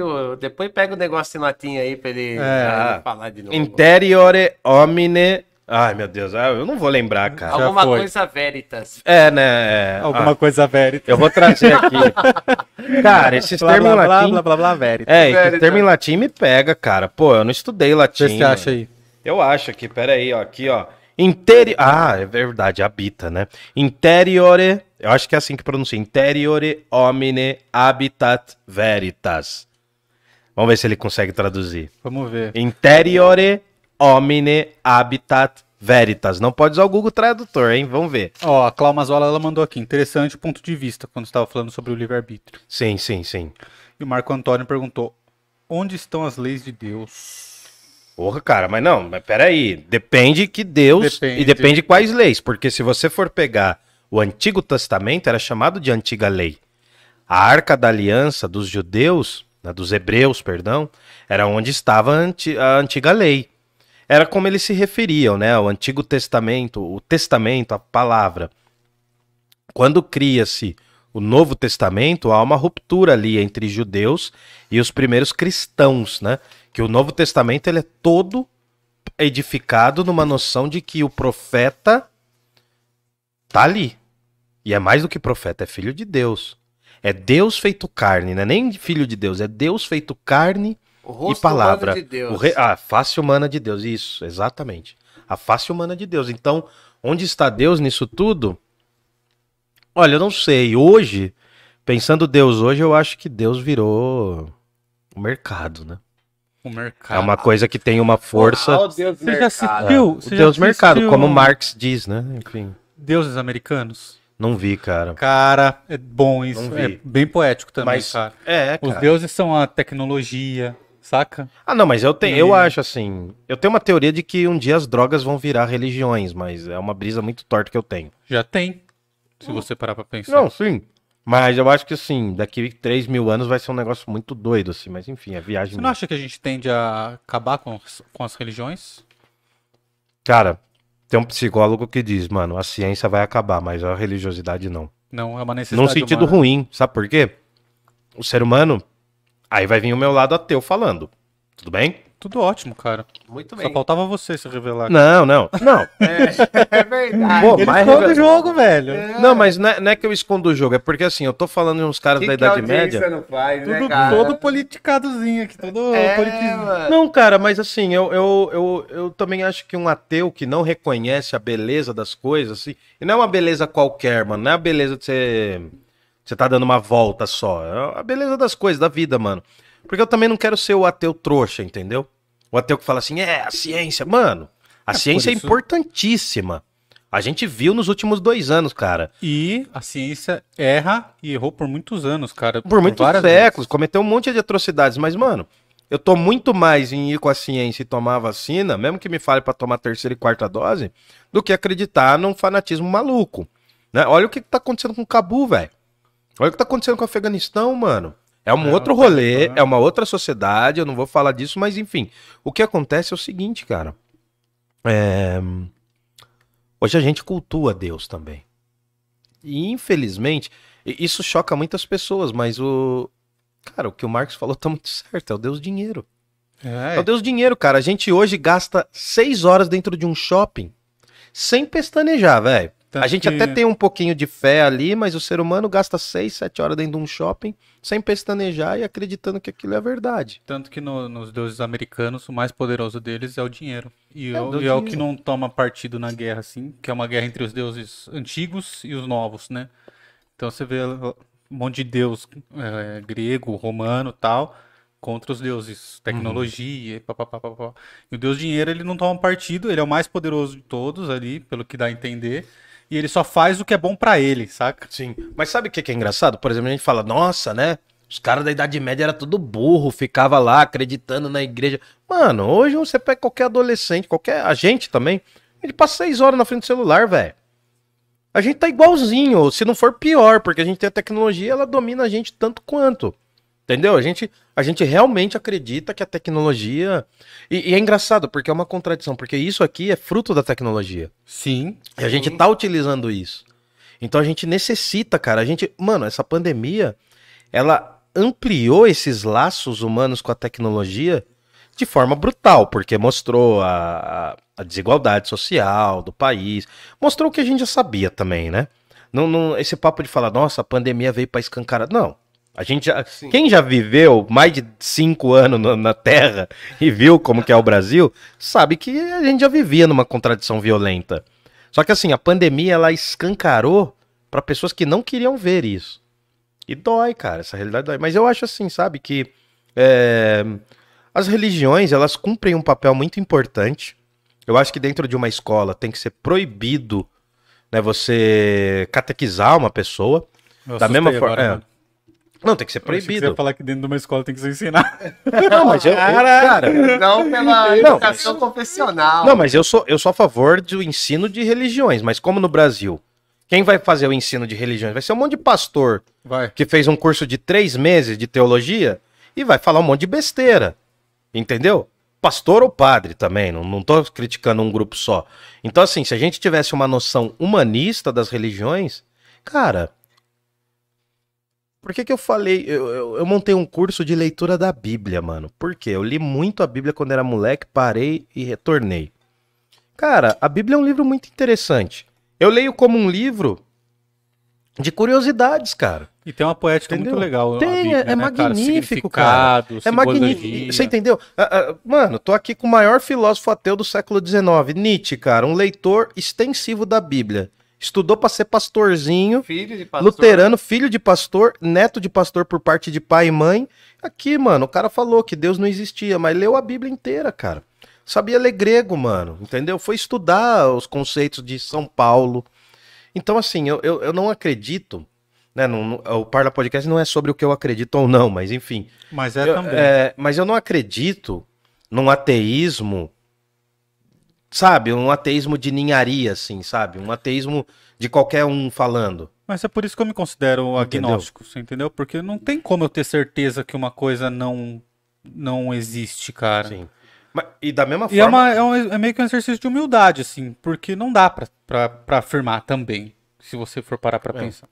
Eu não sei se você já Ou passou você por discorda, isso. Samuca, você tá com um cara que discorda de mim. Não, é, não concordo nesse sentido, e, mas coloca assim, é, que, é aquela história, né? O ônus da prova é para Ah, sim, é pra quem- Mas eu concordo com você também, não dá para colocar de maneira definitiva e, e eu acho que assim, para pelo menos a minha parte, eu, eu sou ateu e mas aproveitando aí o ensejo que o o Rildão colocou do Marx, Ah, eu tinha que botar o Marx aqui, O Marx é e o, o Engels colocava muito, né? A função do, do, do pensamento filosófico tá, é criticar o Vale de Lágrimas, e não porque a religião é, é, o, é o coração do mundo sem coração. Para nós cabe criticar o Vale de Lágrimas, não a Lenin também, né? Respeitar a fé do e a religiosidade do proletariado, que é o que restou.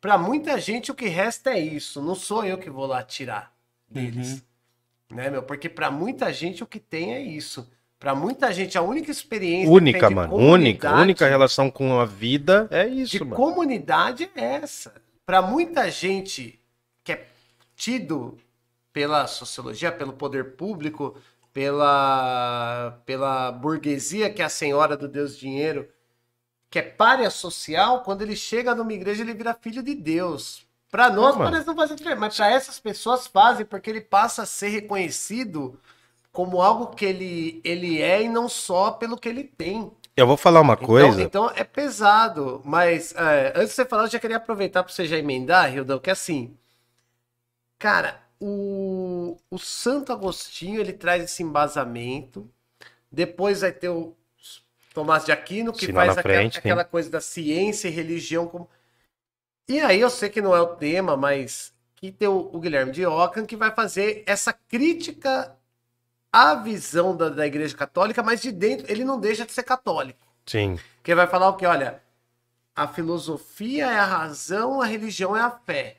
Porque se você entender que ciência é religião, onde está a virtude da fé? Santo Agostinho, embora ele não faça uma cisão, então, ele dá uma base de lógica muito forte para a religião Sim. e, ao mesmo tempo, ele tenta explicar o fenômeno da fé na sociedade que ele está vivendo e no, no cotidiano dos homens. Com experiência própria, né? Experiência de acese dele, sim. Cara, é. essa base filosófica da igreja, cê- vo- você entende que talvez seja isso que, que muitas vezes esteja em falta e faz com que se abra essa perspectiva de, como você falou aí, dos mercadores da fé, dos, dos mercadores dos, dos mercadores do templo e por aí vai? Cara, eu acho que assim, é... o grande problema das religiões hoje são os religiosos. É um negócio. É, é muito triste falar isso, porque assim, eu não digo que eu comecei a ler a Bíblia com dois anos de idade, não é isso, cara, mas é você resumir a Bíblia a um simples mercado de fé e relacionar isso diretamente com política da forma mais tacanha, como nos últimos anos a gente tá vendo, forma mais ridícula. É isso, cara. Por quê? Ganha-se muito com a fé fanática das pessoas. Ganha-se muito nesse país, cara. E, e foi isso com a Igreja Católica, são isso com as igrejas protestantes, com as neopentecostais. E eu vou completar isso falando o quê, mano? Em um país em que a desigualdade econômica é gigantesca, não é nem grande, é gigantesca. Em um país em que saúde é privilégio, educação é privilégio, né, é, transporte é privilégio, você consegue entender a ascensão desse fanatismo religioso? Porque, meu, a pessoa não vai acreditar num SUS. Porque o SUS nunca olhou pra ela. A gente, a gente fala viva o SUS, beleza. Tem muita gente que nunca usou o SUS falando viva o SUS, e é bom, é importante, valoriza o negócio. Mas quem dependeu mesmo do SUS? Eu dependi do SUS a minha infância inteira, trabalhei um tempo, não dependi, agora voltei a depender. Quem dependeu mesmo integralmente do SUS sabe que o negócio é ruim e que tem que melhorar muito. Agora, mano, uma pessoa que não tem nem acesso a isso. Uma pessoa que, mano, ah, eu tô falando de pessoas assim que não tem acesso à qualidade de educação mínima. Cara, essa pessoa vai se agarrar no quê? Ou é isso, em muitos casos, ou é isso, ou é o suicídio, velho. É a morte, morrer aos poucos. Então, a, a gente tem que entender que as- a, a religiosidade é importante. Por exemplo, eu sou a favor. Mano, eu vou falar um negócio que é muito contraditório, mas eu sou a favor do ensino de religiões na escola. Mas não dá pra ser desse jeito, porque vai vir o cara, né? Confessional. Ah, é, a galera, fala, né? é, a galera ataca muita gente, professor de humanas, que quer, quer doutrinar um aluno. Mano, eu tinha aluno que não sabia re- escrever razão com Z. Vou doutrinar um cara desse pra quê, velho? Porra, mano. É, Vou- Quem chegar primeiro vai doutrinar. Vou- não, mano. importa. É, mano, eu tô, eu tô fugindo de doutrinar um cara burro, en- entendeu? Até pra ser doutrinado tem que ser muito inteligente.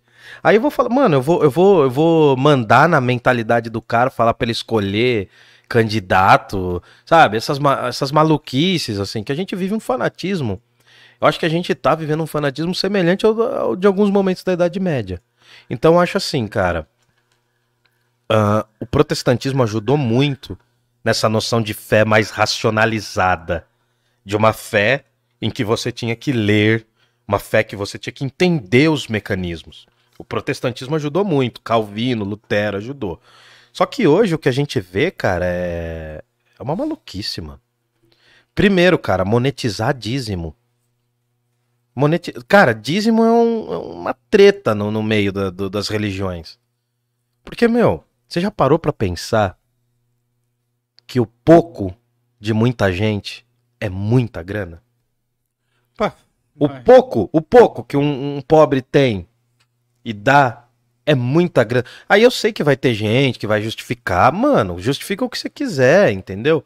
Mas eu acho assim, se revertesse essa grana que a galera gasta com um mínimo de alfabetização e leitura da Bíblia, as pessoas não seriam tão facilmente enganadas. As pessoas querem ter, cara, querem. eh, As pessoas desejam. Eu não tô falando gente burra, gente que não tem acesso à educação. Tem gente que muito acesso à educação que também quer ter.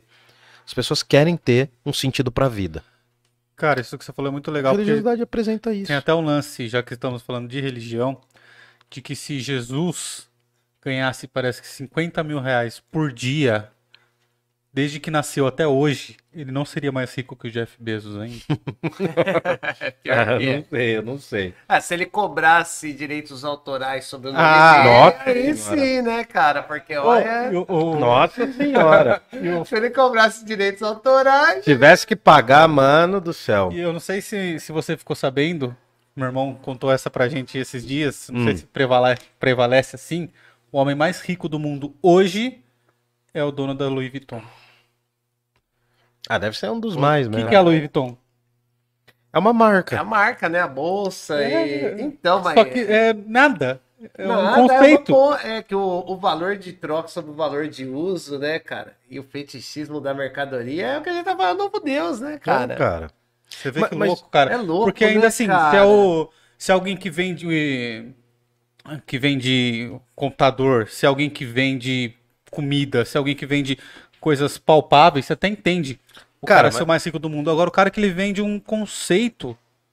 Mas pra ser a você não é palpável. Pra Mas você não- não é palpável. Quem tá nas é. altas É- é- roupa, é pra porque- quem? é- Não, porque ele não vende a roupa, cara. Então, mas é porque o desejo. Mas a marca, é que o ele dese- vende a marca. A marca. Mas é que o desejo na- na- não é só fruto da, do valor de uso, né? Também é construído socialmente. Então, o, o valor social que agrega a marca Louis Vuitton é um valor social muito maior, né? Tanto que o, o, o Marx coloca, né? Os seres humanos constroem socialmente o atendimento das suas necessidades materiais, sejam aquelas que vêm do estômago, sejam aquelas que vêm da mente. Hum, Então, quer dizer, a mente também produz essas necessidades de modo que, putz, né, cara, é, não é igual cerveja que, por exemplo, tomar uma Stella Artois é uma coisa e, com todo respeito, né, mas tomar uma Sintra é outra, né, meu? É, você sente no valor de uso os Aham. impactos, né? Há, um- há uma diferença qualitativa. Sim, sim. A bolsa, não, você joga os negócios lá, tudo, mas é que as necessidades também são produzidas socialmente na mente. E você acha que é só um lance de se sentir superior ao outro, de ter acesso eu, eu ao acho que o outro não é não, nem tem? ser superior, é o reconhecimento que tem, inclusive daqueles que não têm acesso. Reconhecimento social, mano. É, é, é, é igual é, é os, os, os condicionantes sociais, as convenções sociais. É igual quando você pega, por exemplo, o baile funk. Início dos anos 90, o garoto ia no baile funk de chinela havaiana, shorts, camiseta, ele era feliz. Hoje em dia, se ele não chegar com Mizuno e uma berma da Ciclone, Tomando o é Red ninguém. Label dele. Pois é. Então, quer dizer, as construções também dos desejos, elas são socialmente determinadas. E, e a questão é a gente conseguir avançar na lógica disso aí, né? E, e é nesse ponto que às vezes é o que o Hildon falou, a gente critica a religião nesse sentido, mas não percebe que isso é uma, é uma estrutura do cotidiano. Que pra muita gente faz sentido, né? E é Porque- um ambiente onde as pessoas se sentem, talvez, sente em um, último, mano. um único lugar em que ela se sente igual a todo mundo. Em um lugar em Sem que ela é uma dar- pessoa. sem É um dar- lugar que ela é uma pessoa, Sem velho. Mizuno, sem nada lá. i- Inclusive que assim, você vê, há esse esforço, e é o que eu tava tá colocando, inclusive, pro Hildon, né? Hoje, talvez esse esforço não seja o mesmo. Mas você vê, há um esforço do Santo Agostinho, do Santo Tomás de Aquino, do, de todo aquele filósofo católico e depois dos protestantes, Lutero, Calvino e tal, entender a natureza da salvação, em dar uma lógica para ela. E aí, às vezes, a gente rebaixa aí esse Mesmo que seja pra uma quantidade pequena de É. pessoas. Aí a né? gente rebaixa isso aí à, à obscuridade, idade das trevas. Enquanto isso o que a gente está vivendo hoje está colocado aí sem lógica. E que é Por muito exemplo, pior, às Como vezes. que eu explico o segundo estado que mais produz carne no Brasil, a capital desse estado, Cuiabá, ter gente que fica na fila do açougue esperando os ossos que sobram para fazer sopa? Agora, claro que esses aí também têm seus intelectuais orgânicos, né? Que não escrevem bíblias, mas fazem Puta. pior. Tem coluna na. Ah, eu vou falar então tá, na Globo News. Ou Entendeu? não fala que o Fabrício tá lá fazendo um contrato. Pô, é verdade, cara. Contrato do Parla Podcast Como já eu, foi. tava, como eu tava dizendo, a Globo News tem ótimos Tem programas. ótimos cara. programas. É, Globo eu tava- Rural eu é tava Ótimos programas que eu não assisto. Ótimos programas que eu É. você não, pode, desconheço. você não pode deixar de perder, tá ligado? Você não É. pode deixar de perder, cara. Nossa, não tem um dia que eu não vejo. Não tem um dia que eu não vejo. Nossa, cara. Não, mas assim, é... tem uma. Eu vou falar, já que a gente saiu um pouco do, do Agostinho, tem um escritor que eu gosto muito, que é o Dostoiévski, e num dos livros ele pensa: tá, e se Jesus voltasse? Imaginem Jesus voltando no século XVIII, na Espanha, um dos lugares que manteve a Inquisição até o século XVIII, né? Acho que é o último processo inquisitorial. O último o processo inquisitorial, eu acho que é na Polônia. Acho que é na Polônia. depois a, a Companhia de Jesus, Foi que, extinto, que sim, ela sim, foi extinta, depois ela se, se encontrou, foi lá pro leste, Hungria e Polônia. Isso. E eu acho que foi o último lugar, exato. No Vai reino das- da Polônia, isso. Inclusive reacionários, antissemitas. Sim, sim, que queimou muitos judeus, enfim. Mas assim, a, a Espanha foi um dos últimos reinos também a eliminarem o processo inquisitorial. Aí Dostoiévski imagina uma cena de Jesus reaparecendo no meio daquela galera. Aí Jesus começa a andar, e aí os religiosos falam: Não, traz ele aqui. Traz ele aqui. E aí ele vai e fica diante do grande inquisidor, que é o cara maior da Inquisição. Aí ele conversa com Jesus. Ele fala assim: "O que, que você tá fazendo aqui?" Ele: "Não, eu vim pra falar das coisas, né, tal. Vim pra questionar o que tá acontecendo." Daí ele fala assim, né, o inquisitor fala assim: "Olha, então nós temos que te matar. Porque você vivo não representa a ideia que é a de você morto." E aí Jesus é condenado novamente e é morto, porque vale mais um Jesus morto na cruz do que um Jesus vivo. Trazendo isso, eu provocava a galera falando assim: não, tudo bem, você pode ter a sua fé. Mas e se Jesus chegasse hoje como uma mulher trans, como uma mulher negra? Se Jesus chegasse hoje como um mendigo, a gente estava apto?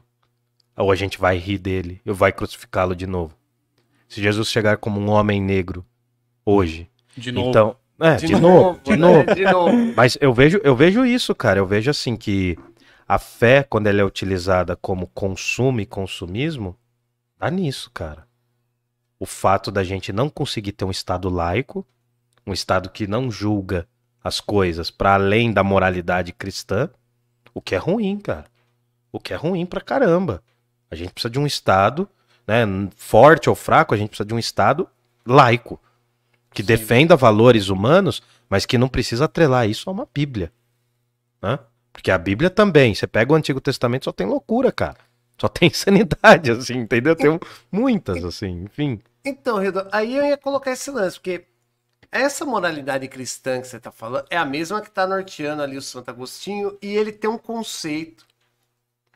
E aí, colocando para ver, a minha dúvida é se esse conceito, do jeito que ele pensou, é aquilo que os portugueses e espanhóis colocaram, que é o conceito de guerra justa. Ah, boa, é. E aí, o que, que acontece? O que é o conceito de guerra justa? Embora os. Que é justo lutar pela fé cristã. pela fé cristã. A gente fala, nossa, o Talibã, né? A Igreja Católica fez isso mil anos. Porque O que, os ta- o, que, o que a gente tá vendo nos extremismos e radicalismos do Islã, porque o Islã não é só isso.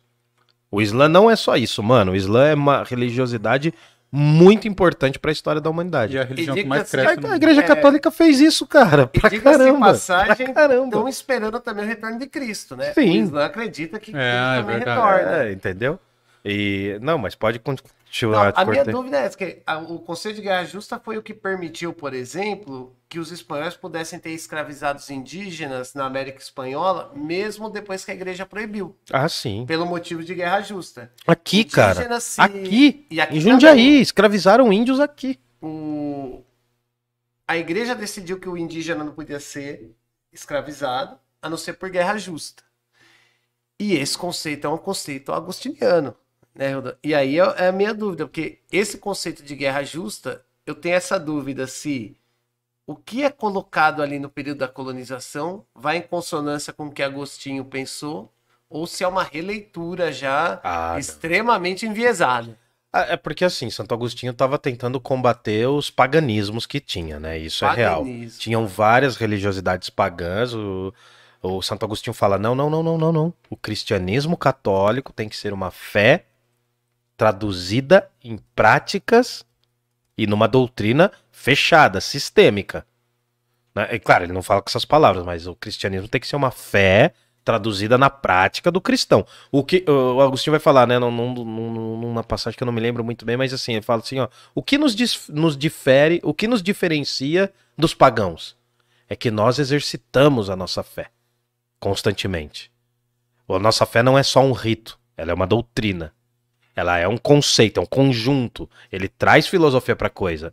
Mas, se Santo Agostinho voltasse hoje também, ele ficaria maluco. Não sei como seria hoje, mas é, carece muito, né? Eu acho que eu não posso falar muito disso profundamente, mas o que mais falta aos nossos religiosos, que eu vejo assim, os que dominam a fé, né?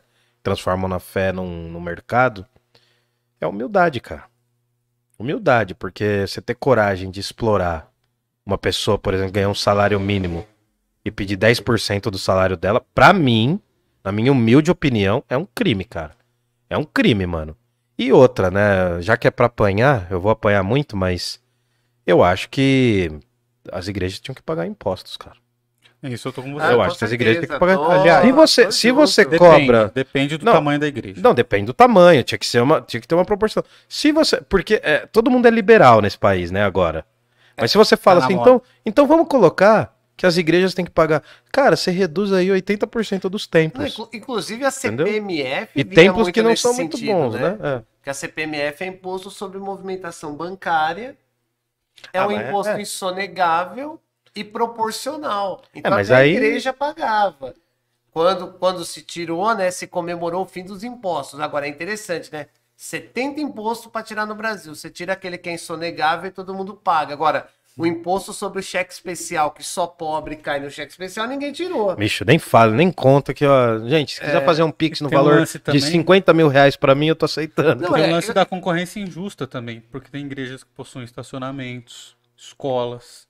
Então, e aí E sobre, tá. e sobre certos aspectos, essas in- ins- instituições também não pagam alguns impostos. E aí como que você concorre? E aí que volta é o, imposto injusto em nome da guerra justa, É, né? da guerra injusta, hoje é É. injusto. Mas vira é, a interpretação Exatamente, da, é- mano. É, difícil, viu? O Fabrício falou aqui no chat que é pra parar de queimar, porque ele foi numa reunião com o Boninho e deu bom hoje. Você Ah, tá então confirmado no BBB 22. Ah, então tá. É, Primeiro Albino no. BBB 22. Confirmado. Uhum. E a gente vai pro Globo Rural. Sim. Um É só os boi, é só os boi. É, Mas, gente, eu não sei, a estaremos gente, em casa. a gente viajou aqui, a gente passocou pra caramba, mas aí eu agradeço tal. Semana que vem a gente vai vir com outro filósofo da fé, que é Quem? Boécio. Boécio. Boécio. Que legal, É, cara. A gente vai falar de Boécio. Um dos filósofos mais difíceis que eu li na universidade. Ó, só vou terminar de ler o chat aqui. Pra, Beleza. Pra galera. A Sônia falou o famoso status de usar marca famosa. É isso mesmo. Só isso, aliás. Cara, não tem qualidade que justifique você pagar 20 mil reais numa bolsa, velho. Ah, cara, pra 100 mil gente, reais mano. numa bolsa. Não tem, não é porque tem. a característica da sociedade capitalista não é o, o valor de uso, é só suporte pro valor de troca. Então o que vale é o que agrega ao valor de troca. Cara, tem gente que não sabe o que fazer com dinheiro. É. Você sabe o que fazer com dinheiro se você ganhar dinheiro, tenho. porque você não tem. Eu sei, não, não, talvez não saiba, mas a gente sabe mais ou menos o que fazer com dinheiro. Primeiro, pagar todas as dívidas. Primeiro passo. Mas tem gente que não sabe o que fazer com dinheiro, cara. É da mesma forma que as pessoas não sabem fazer com a liberdade, né? Faz parte da vida também. É isso. A Elizabeth escreveu, não sei se é verdade isso aqui. Hum. Pitágoras descobriu que a Terra foi erguida sobre o nada 1400 antes 1400 antes de Cristo. Como ele ia saber disso sendo que não era científico? Eu não entendi. Não, não, não, não, não. Mas Pitágoras de Samos, ele é de 500 antes de Cristo. É, Os então, cálculos pitagóricos, eles não vão em direção a uma fé cristã. é. Ah, porque porque antes do. Antes do no, no mundo grego não há uma noção de Cristo, de um Deus criador, não há essa noção. Então é uma outra, um outro universo. Tá. Aí o Dojas mandou aqui. Salve, Dojas. Coitado de Jesus, se ele voltar. Como é que eu perdi? Se ele volta no Afeganistão. Ah, se ele volta no Brasil também, coitado dele. O que falaram de bobagem em torno dele? É... Porque tem uma maçã. na mesa. Bom, é, o Ela é um do proibido. fruto proibido. Você consegue ler daí? Oi? Daí você consegue ler aqui? É, eu tenho visão. Você tem visão além do alcance mesmo. Esse aqui é o óculos do Clark Kent. Thundercats. Ah, Armagedon e Apocalipse. Acho que são a mesma coisa, o Dojas falou aqui. É, são duas palavras distintas, né? Armagedon tem mais um lance sacrificial, uma palavra grega, e Apocalipse é revelação, né?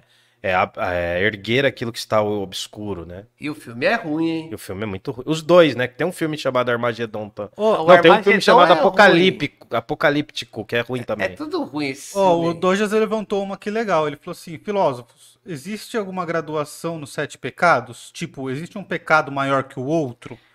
Acho que segundo o Dante. Quando eu né? chegar. Ah, não, mas aí é, é, é uma interpretação poética, mas quando eu chegar no Dante Alighieri, aí a gente explica. Cara, Dante Alighieri. eu acho muito foda Divina Comédia. Inclusive tem um jogo que chama Dante of Inferno. Sim. Que é muito bom, velho. Muito... É, os meus ex-alunos falavam. Eu tô terminando. Esse jogo eu já ouvi falar também dos alunos. Lógico. Eu tô terminando um curso de Divina Comédia com uma É? turma. É. Pô, Começamos legal, no, no inferno, passamos pelo purgatório e estamos no paraíso. Mas eu falo quando a gente for falar de Dante. Legal. O Dante é foda. Tô no, no vigésimo canto do, do paraíso. Nossa, Olha, tem uma um ideia trabalho. boa aqui, ó. Vamos montar uma igreja do Parla. Como que chamaria a igreja Não, do não, Parla? não, não. Ah, vamos ver. Igreja quadrangular. Triângulo redondo. Triângulo Que a gente redondo. tinha uma banda de punk rock que fazia uma música assim. Pastor Ah. Camaleão. Não, tô fugindo Pastor disso. Camaleão. Tô fugindo, cara, de poderes. Nossa, tô fugindo. Dois ótimos professores hoje no Parla. E a Clau mandou muito bom. Pô, obrigado, Ó, Clau. valeu, valeu, valeu. Bom, vamos, vamos nessa? Vamos despedir a criançada aí, que acho que tá, Está... tá todo É mundo cansado da gente. É.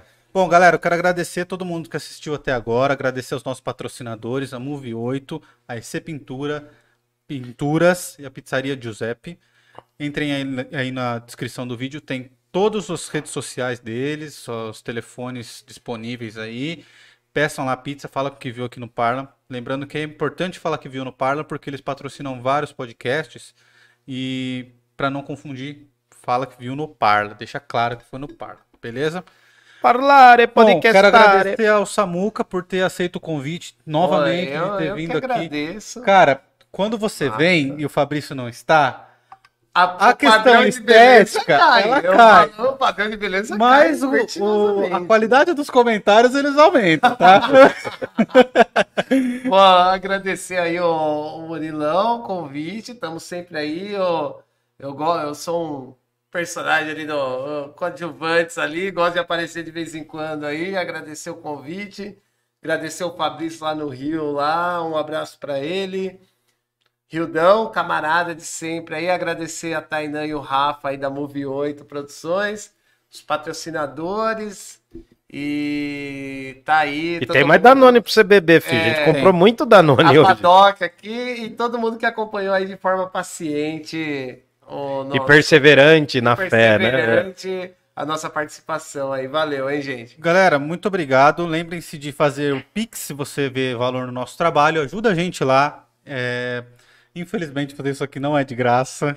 A gente gasta uma grana A parte religiosa programa. da gente, a parte religiosa. É, cara, é que a gente não pede a mais do que a gente precisa, por enquanto, né? Não. É, Mas ajuda Pix. a gente lá, cara, pra gente poder continuar fazendo isso daqui. É o pix@parlapodcast.com.br. Como? pix@parlapodcast.com.br. É, lá você pode dar o valor que você entender justo. Também temos o Apoia-se, que é o apoia.se barra parlapodcast. apoia.se barra parlapodcast. E se você não pode ajudar a gente de forma financeira, ajude a gente aí se inscrevendo no canal, dando like, fazendo comentários aqui, Comenta no vídeo, ó. Quem chegou até aqui, pra, comenta. pra galera, manda nos grupos aí, enfim. Comenta, depois que o vídeo estiver lá também, dá uma comentada, dá, Dá uma, uma zoada, comentada. dá ló pra gente, que isso, isso. Isso. faz o nosso querido Deus Mercado e YouTube perceber. Deus algoritmo, Deus cara. algoritmo, é o Esse Deus é algoritmo. também. Só um salve aí, queria dar um alô pro meu primo William, que a filhinha dele nasceu anteontem, a Pô, que legal, Laurinha. cara. Um abraço pro William e pra Elaine aí, a filhinha deles, eu vi na foto e quando teve o chá de bebê, foi uma rifa e eu ganhei um, Você ganhou? um bagulho de café, foi mó legal, cara. Pô, que legal, a menina cara. deu boa sorte, eu joguei o número que ela nasceu anteontem no bicho, acho que se... Pô, vai dar bom. Contravenção, contravenção. É, cara, eu joguei ontem e ah, se eu ganhar... Você ontem, joga no eu bicho, velho? É o único jogo que paga, maluco. Eu Eu conheço sei, gente tô que já ganhou. É tão honesto que é até proibido no Brasil, cara. De tão Isso é honesto verdade. que é. Bom, galera, é isso. Muito obrigado. Camales, que eu vou deixar a câmera aqui na geral. Vamos dar um tchau Tá. todo mundo junto. Tchau, tchau, galera. Valeu. Espero que vocês tenham gostado. Fortaleçam. Falou, gente. Vida longa ao Parla Podcast Jundiaí não tem heróis. Valeu, é nóis. É, é nóis.